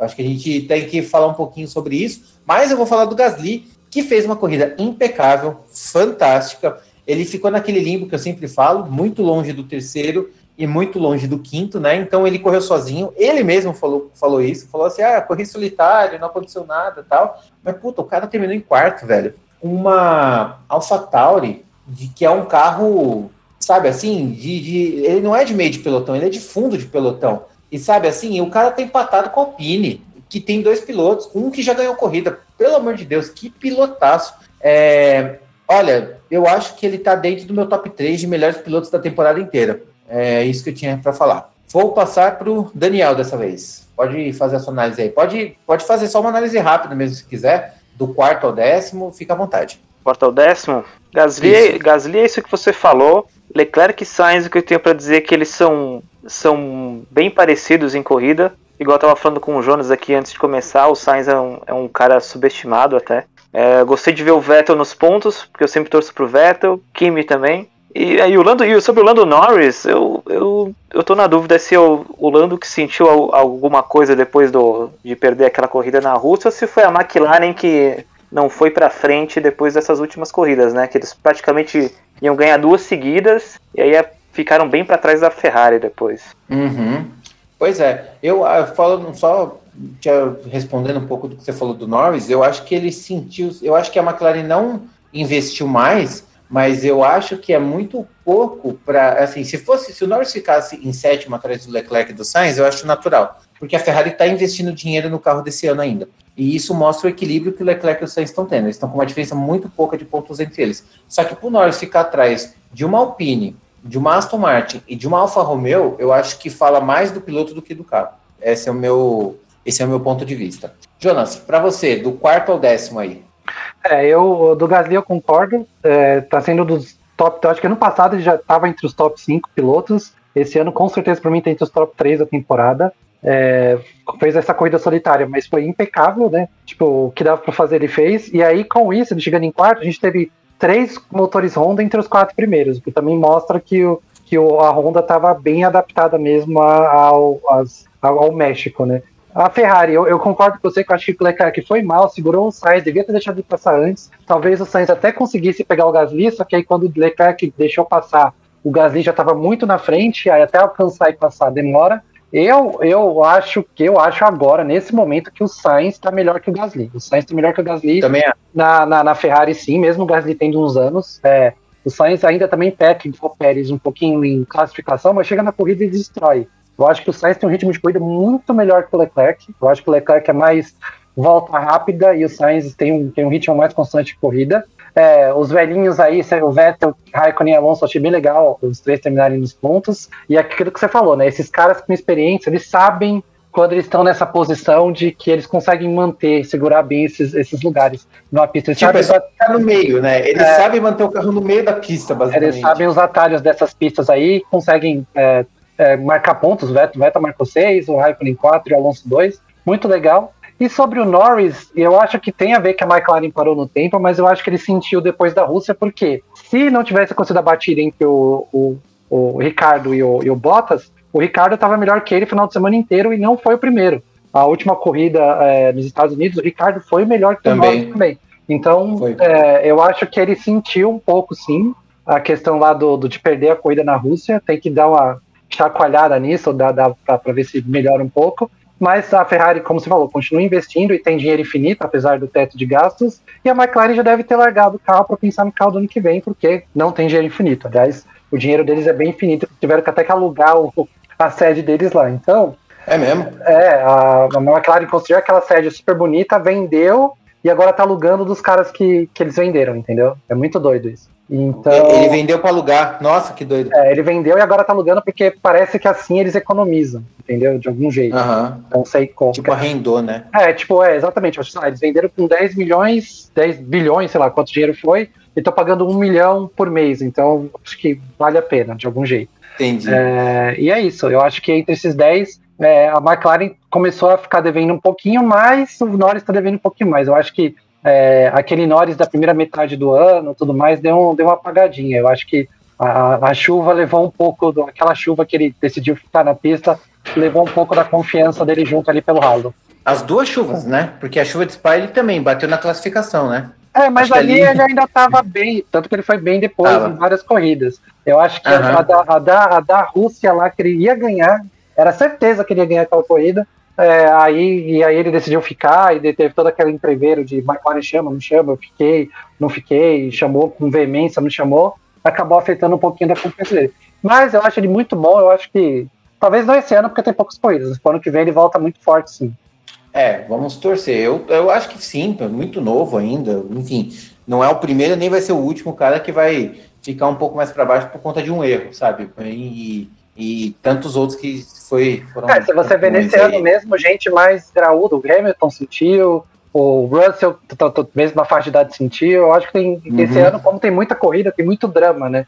Então, esse é um é. drama que ele tá passando agora, mas muita gente passou por vários e... dramas essa temporada. O Bota sentiu. Nossa, e você, falou, uma, e, você falou uma coisa, e você falou uma coisa importante, né? Muita corrida, o psicológico desgasta bacana, né?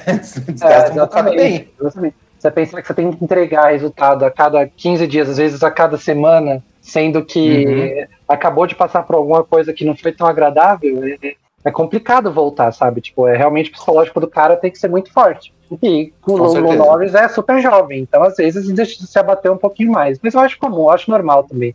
Não vou criticar uhum. ele, eu acho ele um excelente piloto. Eu ainda acho que ele é um dos grandes nomes do ano, que você falou lá do, do Gasly. Top 3, eu acho que tá o Verstappen, ele e o Gasly ainda. É, mas tá sentindo. E a McLaren também não tá entregando o que entregava, né? Também não era uma pista muito favorável para Mercedes, mas ficou devendo.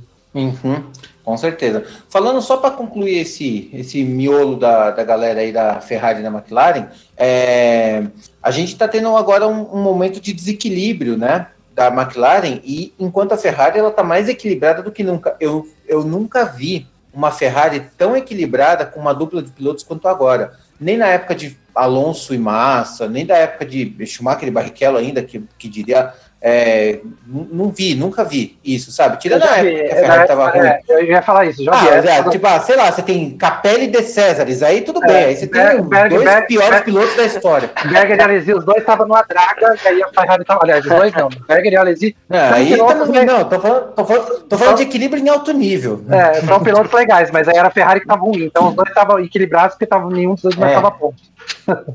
ponto. Exatamente, não é exatamente equilíbrio, nenhum dos dois marca ponta. Aí não, não tô falando disso, tô falando de equilíbrio mesmo, de alto nível. Mesmo quando era Leclerc e Vettel, Leclerc deu um baile no Vettel, ou Vettel e Raikkonen, o Vettel era muito superior ao Raikkonen. É, eu não vi um, dois, dois pilotos tão, tão sintonizados em alto nível entregando como esse, não consigo ver. E já a McLaren é o contrário, né? Ela estava muito bem com o Norris e o Ricardo estava péssimo e agora a gente está tendo sinais de que o Ricardo está indo bem e o, e o Norris está indo mal. Então há, há, um descompasso ali, onde um está indo bem e o outro está indo mal. Tudo bem que o Ricardo foi mal, mas ele foi mal porque bateram nele, enfim, toda aquela história que, que pode acontecer numa corrida. Mas é como o Jonas falou: se por um acaso ele não tivesse batido e tudo mais, provavelmente ele estaria na frente do Norris ali, provavelmente ele estaria na frente do. estaria em sétimo, atrás do Sainz, e o Norris sequer pontuaria e terminaria em décimo primeiro. Você não acha, não? Isso é para mim e para Daniel, desculpa.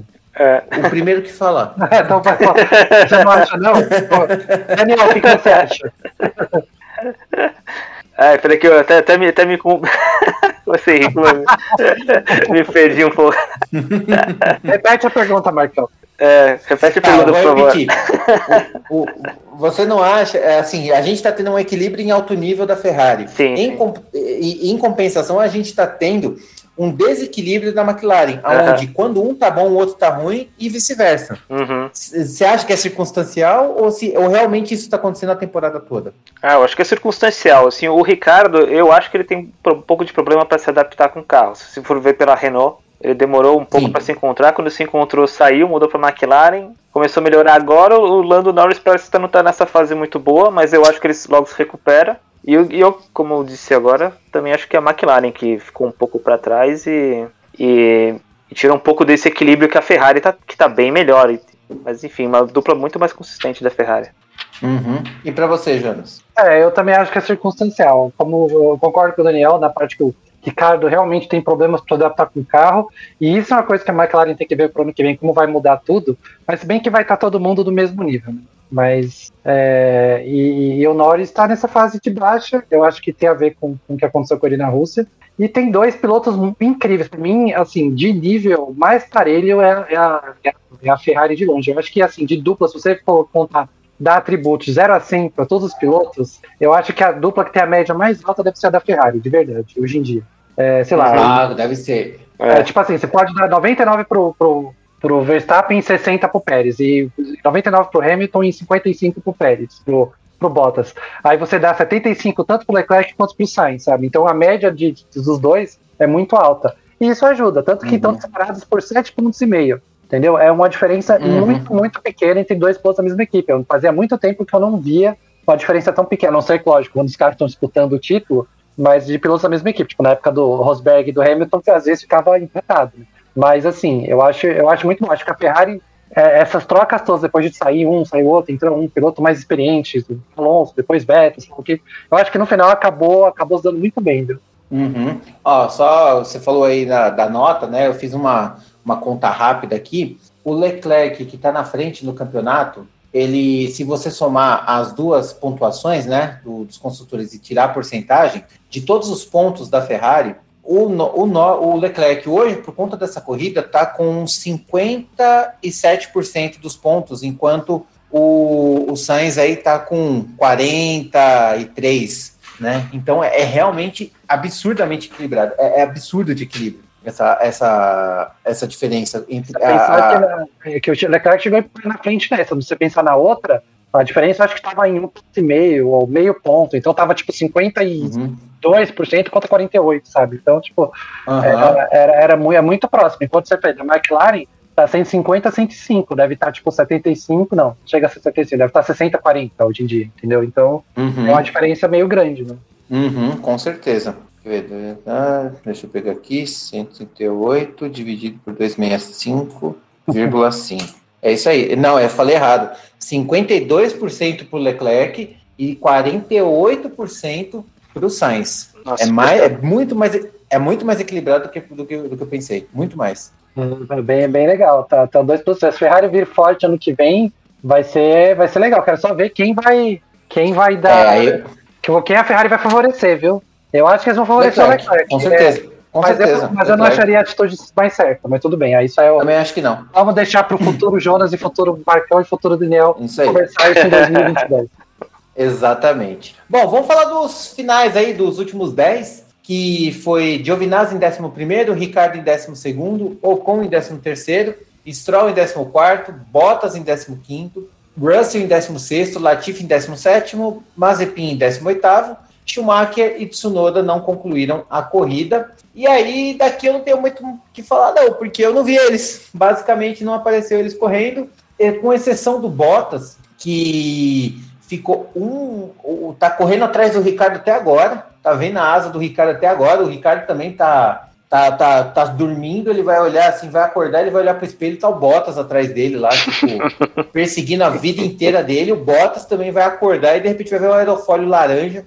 Ele ficou perseguindo, perseguindo, perseguindo, perseguindo, não conseguia de jeito nenhum. Tentou fazer umas manobras num lugar que não dava. Ó, tô saco cheio do Bottas. E aí, o que, que ele fez? Né? Ainda teve duas paradas extras para roubar um ponto ele, ia, fez a volta mais rápida, não ganhou ponto, mas roubou do roubou do Verstappen. E aí isso não tem como falar. Ele ajudou. Com certeza ele ajudou, porque se o Bottas não tivesse roubado esse ponto, eles estariam empatados agora no construtores. E aí agora tá com essa diferença de um ponto, que é aquilo, né? Pode fazer toda a diferença na última corrida. Dos demais, eu não vi eles correndo, com exceção que eu vou falar assim: o Ocon correu muito mal. O Stroll, essa segunda metade da temporada, tá péssimo, bateu de novo. Agora chegou em 14. Russell, ok, com aquele carrinho. E os demais, é os demais. Latifi, Mazepin, enfim, não tenho muito mais o que falar deles, não, porque não, não vi aparecendo, né? Salvo que o Mazepin foi o único que terminou a corrida com três voltas de diferença. O resto terminou com duas. Os mais para trás ali terminou com duas, mas o Mazepin tem essa proeza de terminar com três voltas atrás. Vamos eu lá, Jonas. É, eu tenho duas coisas só para falar. Primeiro que o Giovinazzi parece que foi mandado embora mesmo. As notícias dizem que ele não, não a Alfa Romeo não vai renovar com ele, então a gente vai ver quem vai ficar aí como companheiro do Bottas ano que vem. E uhum. esses, todos esses caras, o, o único que eu tenho para falar também é do Mazepin, e nem é sobre a corrida. Parece que depois, no domingo à noite, ele foi numa balada do México e expulsaram ele da balada por algum motivo. É, Desgrila, velho. É, é, isso que eu tenho para falar dele. É, os outros pilotos, realmente, você falou, meu, o, o Ricardo acabou batendo, talvez fosse um pouco melhor, mas para ele tivesse ali no lugar do, do, do, do Vettel, do Raikkonen, talvez tivesse marcado alguns pontinhos, mas também nada demais. O Ocon e o Stroll foram muito mal. É, o Russell Latif também apareceram, o Williams decaiu pra caramba de novo. E o Bottas, eu só tenho uma pergunta lá que eu até coloquei aqui no negócio. Essa coisa, ele, ele parou duas vezes para tentar fazer a volta mais rápida e tirar da, da, da, uhum. da Red Bull não tá indo um pouco além esse negócio, sabe? Tipo, porque, sabe? Tudo bem, o campeonato realmente agora está em um ponto para Mercedes na frente da Red Bull, mas, cara, ficar fazendo. Se ele não, tipo, se, se, tipo, ele parou acho que duas vezes nas últimas. Na de penúltima e na penúltima volta, praticamente isso, né? Se ele não tivesse, ele ia parar mais uma vez para fazer mais uma volta mais rápida, sabe? Ah, eu, eu acho que é, é, nesse é caso, eu tosco, acho, sabe? Eu acho, eu acho que é tosco, mas vale. Tá na regra não tá errado, parou e conseguiu. E assim, como eu falei, é, esse um pontinho pode fazer diferença lá na frente. Era o que dava ah, para fazer. É, mas Era sei lá, eu, pra... achei, eu achei zoado parar 52 vezes no final da corrida ali. Não, não... não, isso mostra. Não, e outra coisa, né? Isso mostra o quanto a Mercedes está se lixando pro Bottas também, né? Porque tá é, fazendo. Tá, tá, tá, tá fazendo o que quiser com ele, né? Ah, agora você vai colocar pneu duro, é, mas... ah, agora você vai andar de bicicleta, e tá tudo certo. É, mas por um lado, pro Bottas chegar em décimo segundo, décimo quinto, não faz diferença nenhuma, né? Então eu também, nesse caso, não. vendo para esse lado, eu teria, eu teria parado. Ah, essa é mais uma coisinha que eu não falei, que a gente falou de brincadeira de problemas de bebida com alguns outros pilotos, dessa corrida quem teve problemas de bebida foi o Russell. Toda corrida alguém tem problema de bebida.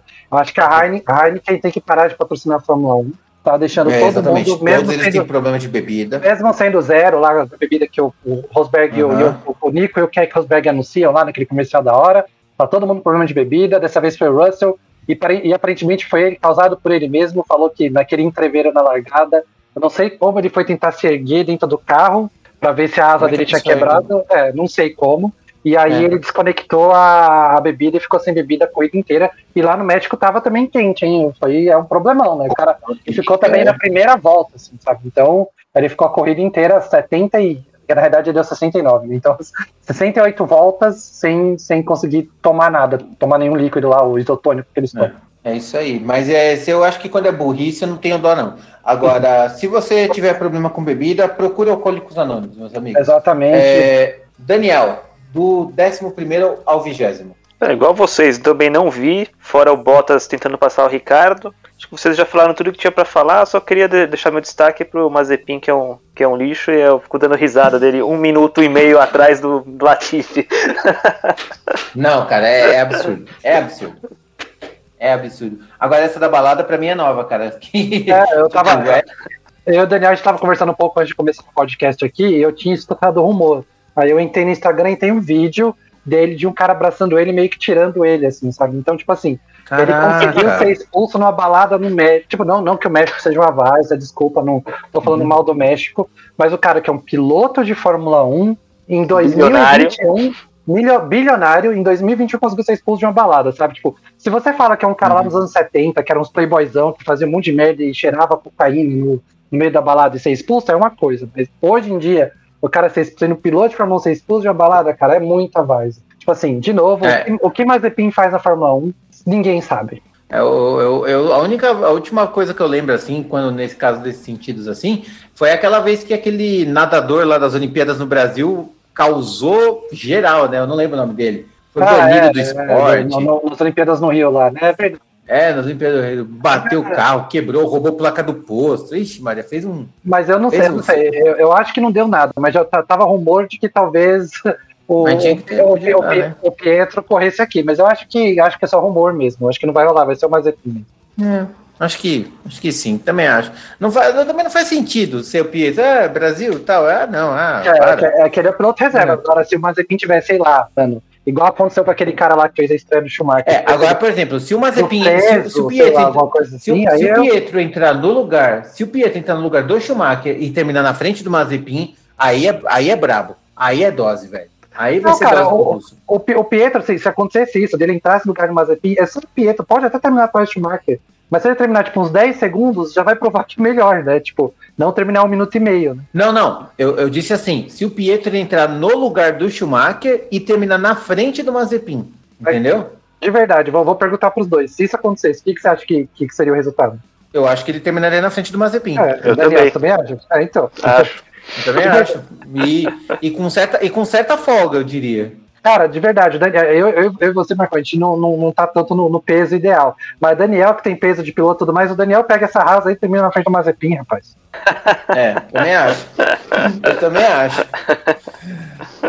Ai, ai, complicado, complicado. Bom, gente, analisamos aí a corrida inteira, né? Conseguimos extrair bastante suco desse bagaço. E agora a gente vai passar para a próxima parte aí do Podium Cast, que é piloto do dia, roda presa e zebra dessa corrida. E eu vou começar com o nosso convidado especial, Daniel. Para você, piloto do dia, Daniel. Acho que dessa vez não tem como ser outro, Verstappen, né? Verstappen. Aquela largada e dominou a corrida. Muito bem, muito bem. Você, Jonas, piloto do dia. É, eu vou contra. Eu vou acho o Pérez. Eu acho o Pérez porque foi a melhor corrida dele no ano.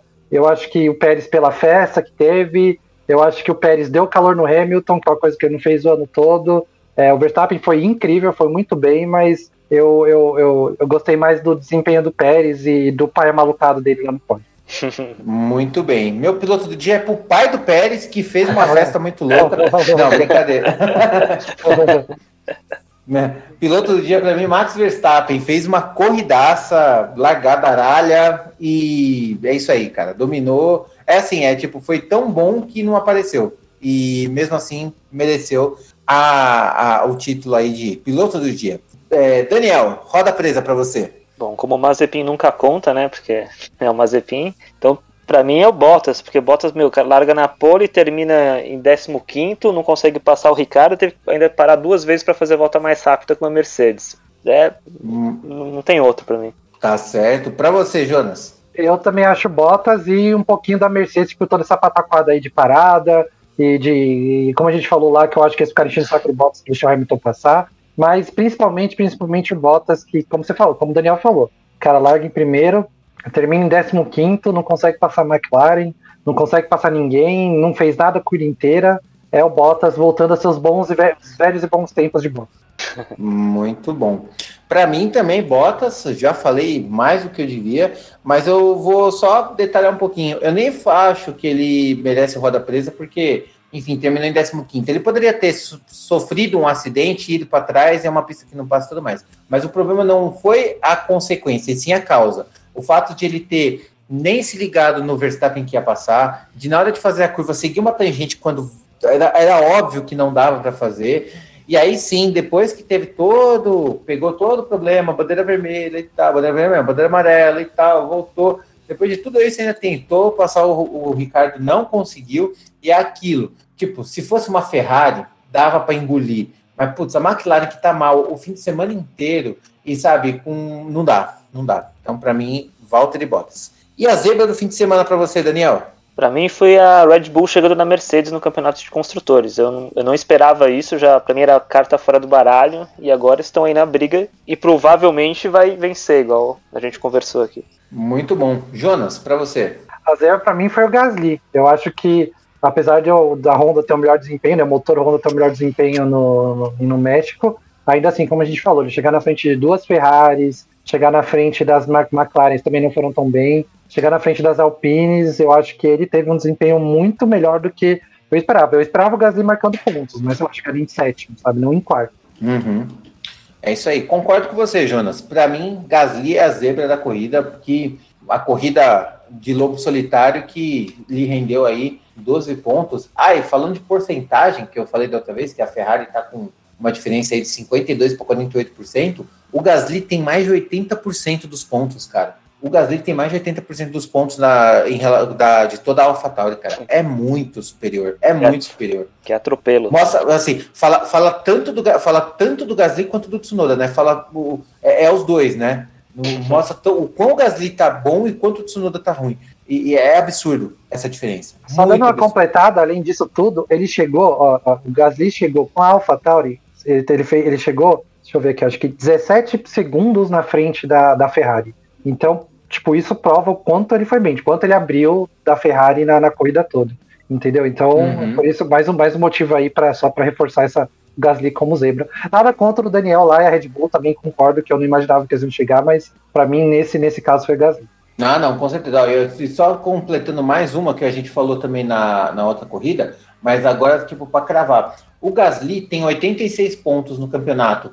A Aston Martin, com os dois pilotos, tem 68 o Gasly está na frente de uma equipe inteira? Tá, na, verdade, na verdade, está na frente de quatro equipes inteiras, mas de uma equipe Aston Martin que teoricamente era para ser uma, uma equipe muito forte, né? Bom, enfim. É, Jonas, passo para você agora. Classificação de pilotos e construtores. Classificação de pilotos e construtores. A classificação agora tem o Max Verstappen com a diferença um pouco maior aí do Hamilton, ele está com 312 pontos e meio, e o Lewis Hamilton está com 293,5. O que significa? Eu estava fazendo umas contas rapidinho.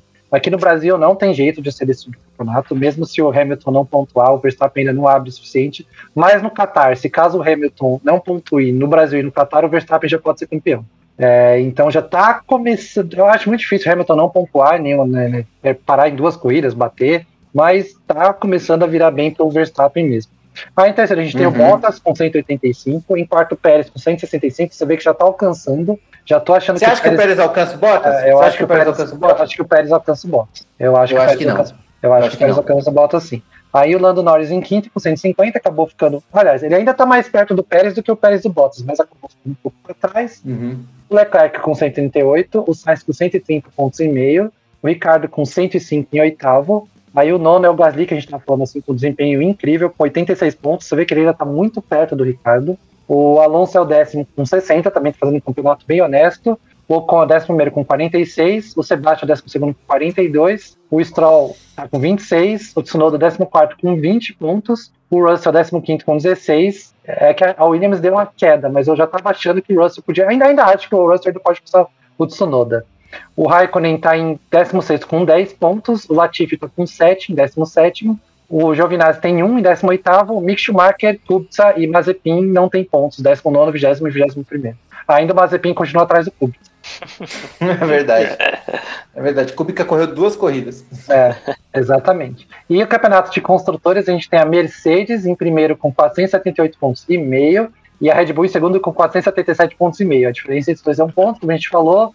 Campeonato zerado a partir de agora vai ser um sprint de quantos? Da 25, da, quantos, quantos pontos dá no, no total? Da 48, é, Na verdade, é, então, na verdade vai ser 26 vezes 4. Peraí, a conta do total é, né? é 26 vezes 4 dá 104, mais Não, 18 na, na vezes, verdade. mais 18 vezes É, 4. sim.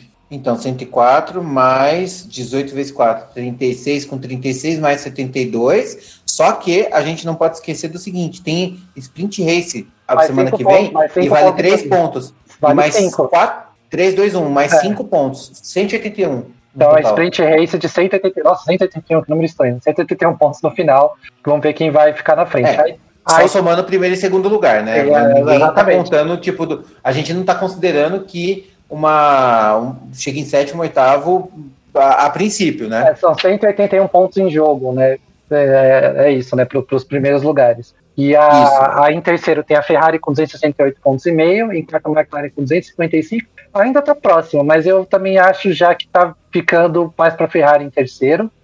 Em quinto, a Alpine com 106. Em sexto, a AlphaTauri também com 106. Aí a diferença deve ser que a Alpine tem uma vitória né, no ano e a AlphaTauri não tem. Sim. A Aston Martin está com 68 em sétimo, a Williams em oitavo com 23, a Alfa Romeo em nono com 11 e a Haas não tem pontos, está em décimo e última no campeonato. Muito bom. E agora, para o próximo passo aqui, é a nossa aposta para o GP de São Paulo. Lembrando que vai ter sprint race nesse fim de semana do dia 13 e 14 de novembro. Então, as nossas apostas vão ser é, no, na classificação de sexta, o pole da classificação de sexta, o pole da sprint race e o primeiro, segundo e terceiro da corrida oficial. É, Eu começo- só- calma aí, só lembrando que Hum. é o Grande Prêmio de São Paulo, eles mudaram o nome, não é o Grande Grande Prêmio do São Brasil, é o Grande Prêmio de São. Paulo, lá com a discussão do, do, do- do- do governador com o presidente e tudo mais. Aí ficou grande, como o do México, agora não era o Grande Prêmio do México, é o Grande Prêmio Cidade do México,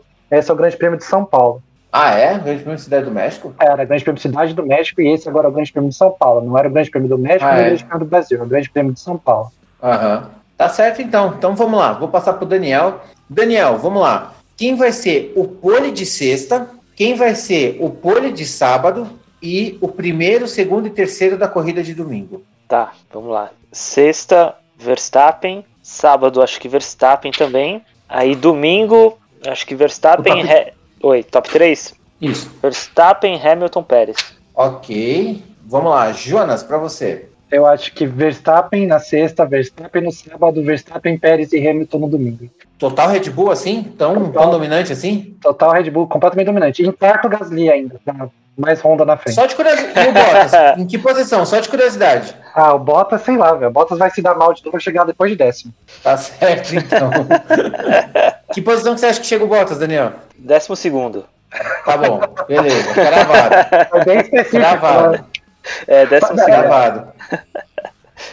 Vai, Beleza, vai então. acontecer Então- igual nessa. Bottas vai estar lá em décimo, nessa posição ainda, lá em décimo, décimo primeiro. E a Mercedes Ah, vai acho- parar para tirar a melhor volta. Eu, eu acho mais difícil. Eu acho mais difícil porque a, a- a Interlagos tem muita oportunidade de ultrapassagem.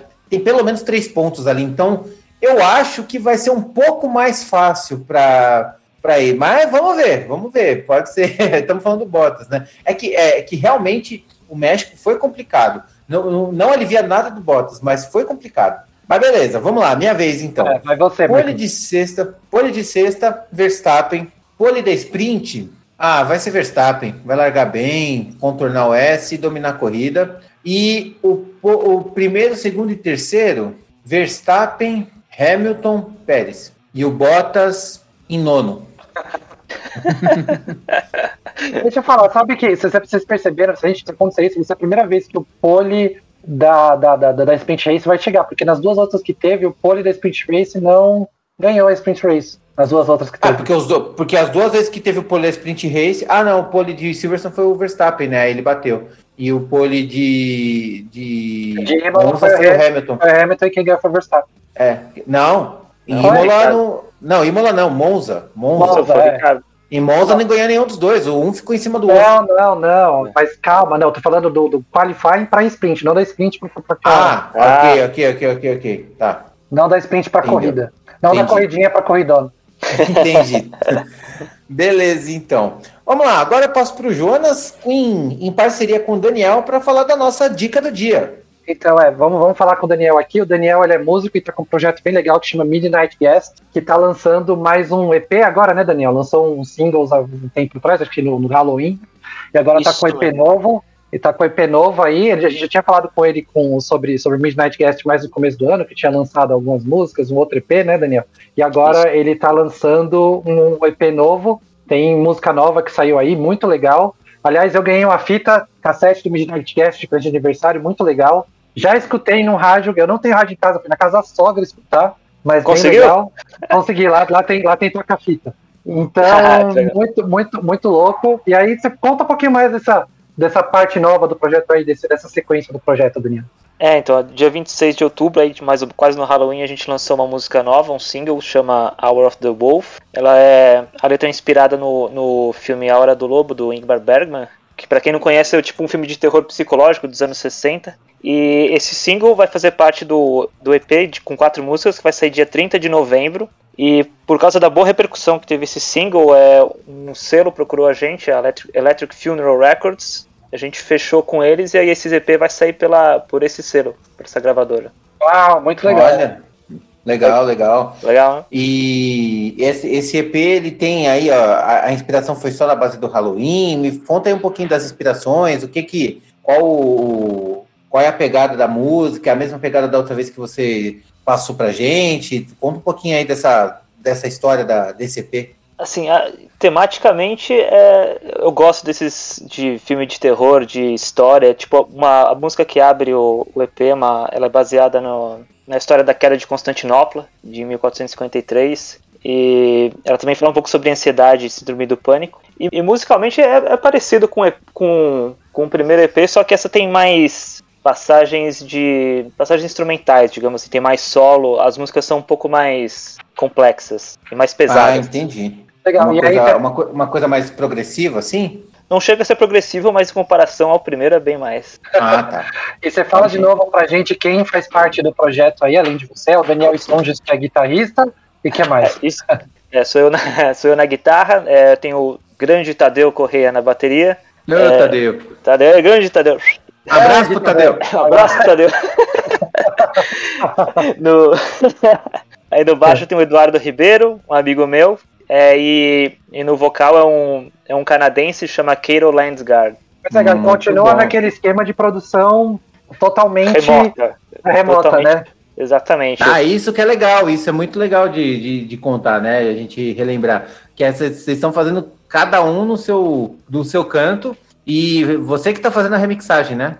Exatamente, eu, eu faço assim as demos das músicas com bateria eletrônica e tudo. Aí eu passo para todo mundo, todo mundo tira suas partes, faz acrescenta alguma coisa no arranjo que queira acrescentar. É como cada um consegue se gravar, todos se gravam, enviam para mim, aí eu, eu, eu mesmo mixo. Muito legal, cara, legal. muito legal. É uma, uma história muito, muito interessante aí, música sendo criada durante a pandemia. É muito legal é que o Daniel, aí. gente, ele é um baita produtor também, né? Tipo, ele tem um estúdio em casa, ele manja pra caramba de produção, eu não entendo muito, mas eu sei que ele manja pra caramba, eu já fui várias vezes lá na casa dele, nos outros projetos que ele tinha, já vi muito ensaio, já vi muito show, já vi muita produção de gravação, é muito legal, e é um projeto super interessante, tá muito legal para quem curte rock aí, é, vale, vale muito a pena ouvir, procurar nos, todos, é, a partir de 30 de novembro nos streamings, né, Daniel? Isso mesmo, vai estar em todos.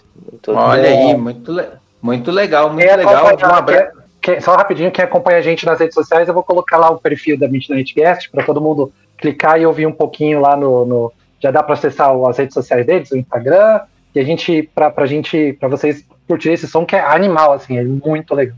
Muito bom. Muito então agora obrigado. vocês vão ficar com. Agora vocês vão ficar aí com um pedacinho da música, né? Qual música que você vai passar para nós aí, Daniel? Vamos colocar esse single que saiu agora, Hour of the Wolf. Como é que é o nome? Hour of the Wolf, A Hora do Lobo. Hum, A Hora do Lobo. Muito bom. Então agora você vai ficar com um trechinho aí da música e não esquece de conferir a banda Midnight Guest lá nos principais streams de música, então Spotify, Deezer, fique à vontade, basta procurar Midnight Guest, fica com um trechinho do som nesse momento.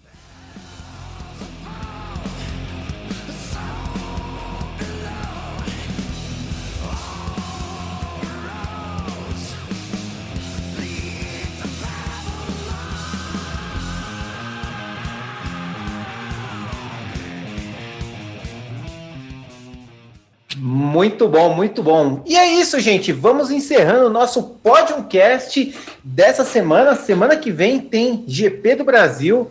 Eu acho que vai ser um. Eu, eu vou ficar muito feliz de, de fazer esse Podiumcast. Eu acho que eu estou bem animado. Não sei se a, a, corrida vai ser boa, mas no geral, corrida em Interlagos é sempre muito boa. Então eu estou bastante animado para voltar a ver a corrida em Interlagos, que eu amo de, de paixão. E semana que vem nós nos encontramos e então eu vou passar para o meu amigo Jonas. Meu muito obrigado por participar desse podcast. A palavra é sua. Eu que agradeço, agradeço todo mundo que está ouvindo, agradeço Daniel também por ter participado. É, só lembrando que eu não falei na hora da aposta, previsão de chuva. Vai vir a chuva lá da represa no, no domingo. A previsão aqui em São Paulo, né? Eu e o Daniel, a gente está aqui em São Paulo, o Marcão está no interior de São Paulo. A gente está em São Paulo. Eu, o Daniel, eu estou em São Paulo capital, né? O Daniel ainda está é. é, aqui na Grande São Paulo mas a previsão é de chuva, eu já dei uma olhadinha. Então pode ter surpresas aí, né? A gente contou muito no, no seco aí, mas tem Vai ser comoção. Inter... É, Interlagos sempre. Interlagos sempre. Peraí, peraí. Peraí, peraí, peraí. Você sabia que ia ter previsão. Eu não sabia que ia ter previsão de chuva, mas você sabia que ia ter previsão de chuva e colocou o Pérez em segundo? O Pérez não põe nada na chuva. Sim. Não, tudo bem, tudo bem. Agora já era. Mas eu tô, eu tô curioso Sim. pra ver isso daí. Mas eu esqueci que ia chover. Eu esqueci que ia chover na hora que fiz a porta. Não, eu nem eu, sabia. É, a previsão eu vi. É, por exemplo, eu já tô aqui em São Paulo. De ontem para hoje já deu uma esfriadinha. É, amanhã, hoje, hoje é terça-feira, né? Terça-feira anterior ao Grande Prêmio. É, a, a, previsão é que esfrie um pouco mais e que chova na sexta e no domingo. No sábado parece que não chove tanto, e, mas é isso. É, eu estou bem esperançoso, como o Marco falou. Interlagos é sempre legal. É uma pista muito, muito, muito legal. Pista histórica para Fórmula 1. E a gente semana que vem a gente se vê depois dessa, dessa corrida que eu espero que seja super, super demais. Muito bom, muito bom. Daniel, meu brother, meu amigo, muito obrigado por participar desse Podiumcast. Fique aí com um tempinho para suas palavras, fique à vontade. A palavra é sua. Eu que agradeço, muito obrigado de novo por terem, terem me chamado. E esse é o meu podcast favorito. Tenho certeza que no final do ano vai aparecer lá no Spotify de novo. Daniel, seu podcast favorito é Podiumcast você ouviu 500 horas dele? É isso aí, é isso aí. É isso aí.